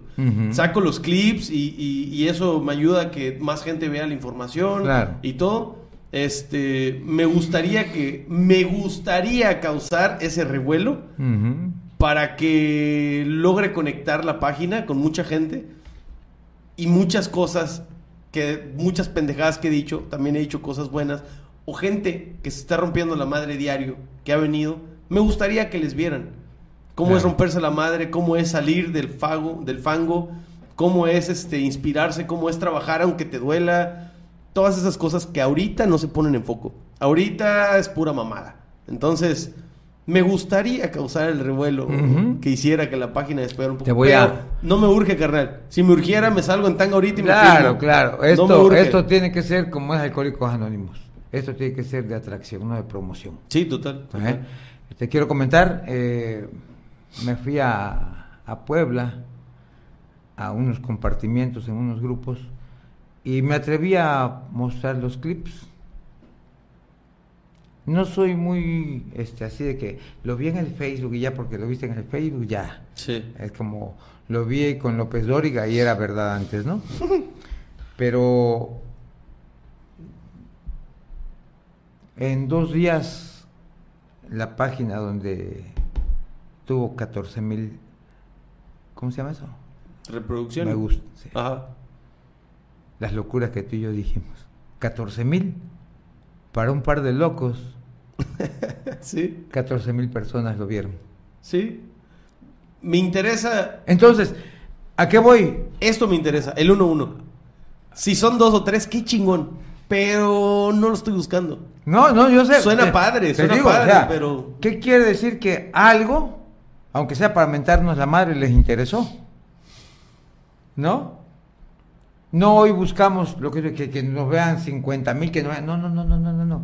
Pero algo, algo, alguna persona, ¿sí? Ya debe haber llegado. Esto es tan pendejo, pero. algo les ha de haber llegado. Este pinche loco alcohólico, drogadicto, hoy no se droga y no se alcoholiza. Viví 20 años en la droga y en el alcohol. ¿Sí? Hoy... Yo era un mentiroso, 25 años de mi vida, y hoy fue un día más que no mentí. Ajá. Hoy, hoy, hoy, hoy, este loco, este, que siempre destruyó, siempre destruí siempre destruí vidas, siempre destruí esperanzas, siempre... Hoy eh, le compré los útiles a mis nietas. Y no fui a comprar este, útiles de, de 200 pesos las libretas, ¿no? Libretas sencillas. Pero les compraste útiles, fuiste con ellas. Y me dice, este, abuelito, dice, este, ¿qué haces? Son mis libretas. Y el momento de verlas que son mis libretas y con la con el amor que están escribiéndole los rótulos y todo, ¿no? Digo, sí vale la pena. Sí vale la pena que yo haya dejado de drogarme. Sí vale la pena que haya dejado de alcoholizarme. Mis hijas vivieron una vida de infierno, pero mis nietas no saben lo que es la peste, ni siquiera cigarros, hasta dejé de fumar. Entonces, eso es evolución. Eso es evolución. ¿Sí? Sí. Siempre va a haber algo mejor. Siempre va a haber algo mejor. Siempre va a haber algo mejor. Siempre va a haber un mañana. Sí, siempre. ¿Sí? Y el día de mañana tú decides de qué color lo pintas. ¿Negro o de colores? Está sencillo. La consigna es ser feliz. Yo digo, Alcohólicos Anónimos es el lugar donde a la gente le pasa de todo, pero no le pasa nada. Sí. Te puede pasar de todo, pero mira, no pasó nada, carnal. Esa es la gente que ha aprendido a vivir. ¿Sí? Esa es la gente que ha aprendido a vivir. La gente que ya vivió, que vivió en la mierda, en la basura, en la podredumbre. Ya no me lo pueden platicar, ya lo viví. Ya sé que sigue. Decía por allá un presidente de Estados Unidos que lo que más vale en la vida del ser humano es la experiencia. Lo que más valor tiene en tu vida es la experiencia. Ya viví el infierno. Hoy estoy viviendo la gloria. ¿Eh? De ver cómo fueron los útiles los nietos. ¿Sí? La y neta, enseñarle como lo forrábamos antes nosotros con la hojita, ¿no? Y, El y periódico. el periódico, el papel ese de Manila, ¿no? Sí. Y costurarlos y toda esa chingadera, ¿no? Hoy no, ya los plásticos, métele Ay, y eso, ay. Entonces, yo creo que no es malo lo nuevo. Es muy bonito la tecnología y todo. Sin pero- olvidarse de la historia para no repetir la misma cagada. es. Ese es el punto. Ese es el Carnal, punto. me dio un chingo de gusto que estés. Tengo entrenamiento a las 9 hasta Ay, siglo 23. Ok, carnal. sí, sí, sí. Este- Yo voy a Bonfil ahorita. Paso. Qué bueno que viniste. Este, algo más que quieras No, decirle no, a la no, no, no. Grupo? Agradecer, pues, que nos disculpen o que me disculpen mis locuras, ¿verdad? Sobre todo en esos dos temas que toqué por encimita. Uno, religión, el otro, sexo. Es con, sin ánimo de ofender a nadie. Sin ánimo, es nada más para la Así conciencia. se llama esto, cada loque con su tema. que la conciencia trabaje y eso nos va a hacer mejores. Creo yo que eso nos va a hacer mejores. Cuando opinemos, cuando tengamos diferencias, siempre con respeto, ¿no? O sea, Este, va a ser algo muy bonito. Eso es lo que nos ha faltado. Y agradecer. Pensamiento propositivo. Así es. Cada quien. No, yo te agradezco a ti, yo te agradezco a ti. Ya se la saben, ahí está siempre apareciendo Los Ángeles Champutón. Si tienen algún tema que tratar, les recomiendo al carnal, porque uno es el que conozco y dos, este, pues meto las manos a fuego por lo que hacen ahí. He escuchado puros buenos comentarios cada que platico que, que estoy trabajando con él. Me recomendó su amistad un buen amigo. Este, y pues, les soy honesto, no he encontrado, a lo mejor sí una locura como la mía, pero no he encontrado, porque así somos los locos, queremos encontrar el error en una persona. No le encontraron errores, no porque yo no tenga errores, sino me habla el chile. Y todo lo que se habla al cato, pues vale la pena. La- lo real es lo que vale la pena. Así que si tienes problemas con las drogas, carnal, déjale, háblale a Los Ángeles Champutón, está cerca. Y si conoces a alguien, pues igual. Así es, así es. 26 de agosto, el aniversario. La celebración, viernes, vamos. Todos. Sí voy a ir, sí voy a ir. Ahí te espero. 4 de septiembre, aniversario de Radio Yo Grupo. también vengo. Este, hoy sí los queremos. ¡Paz! Eso es todo. ¡Ah, la bestia! Ay.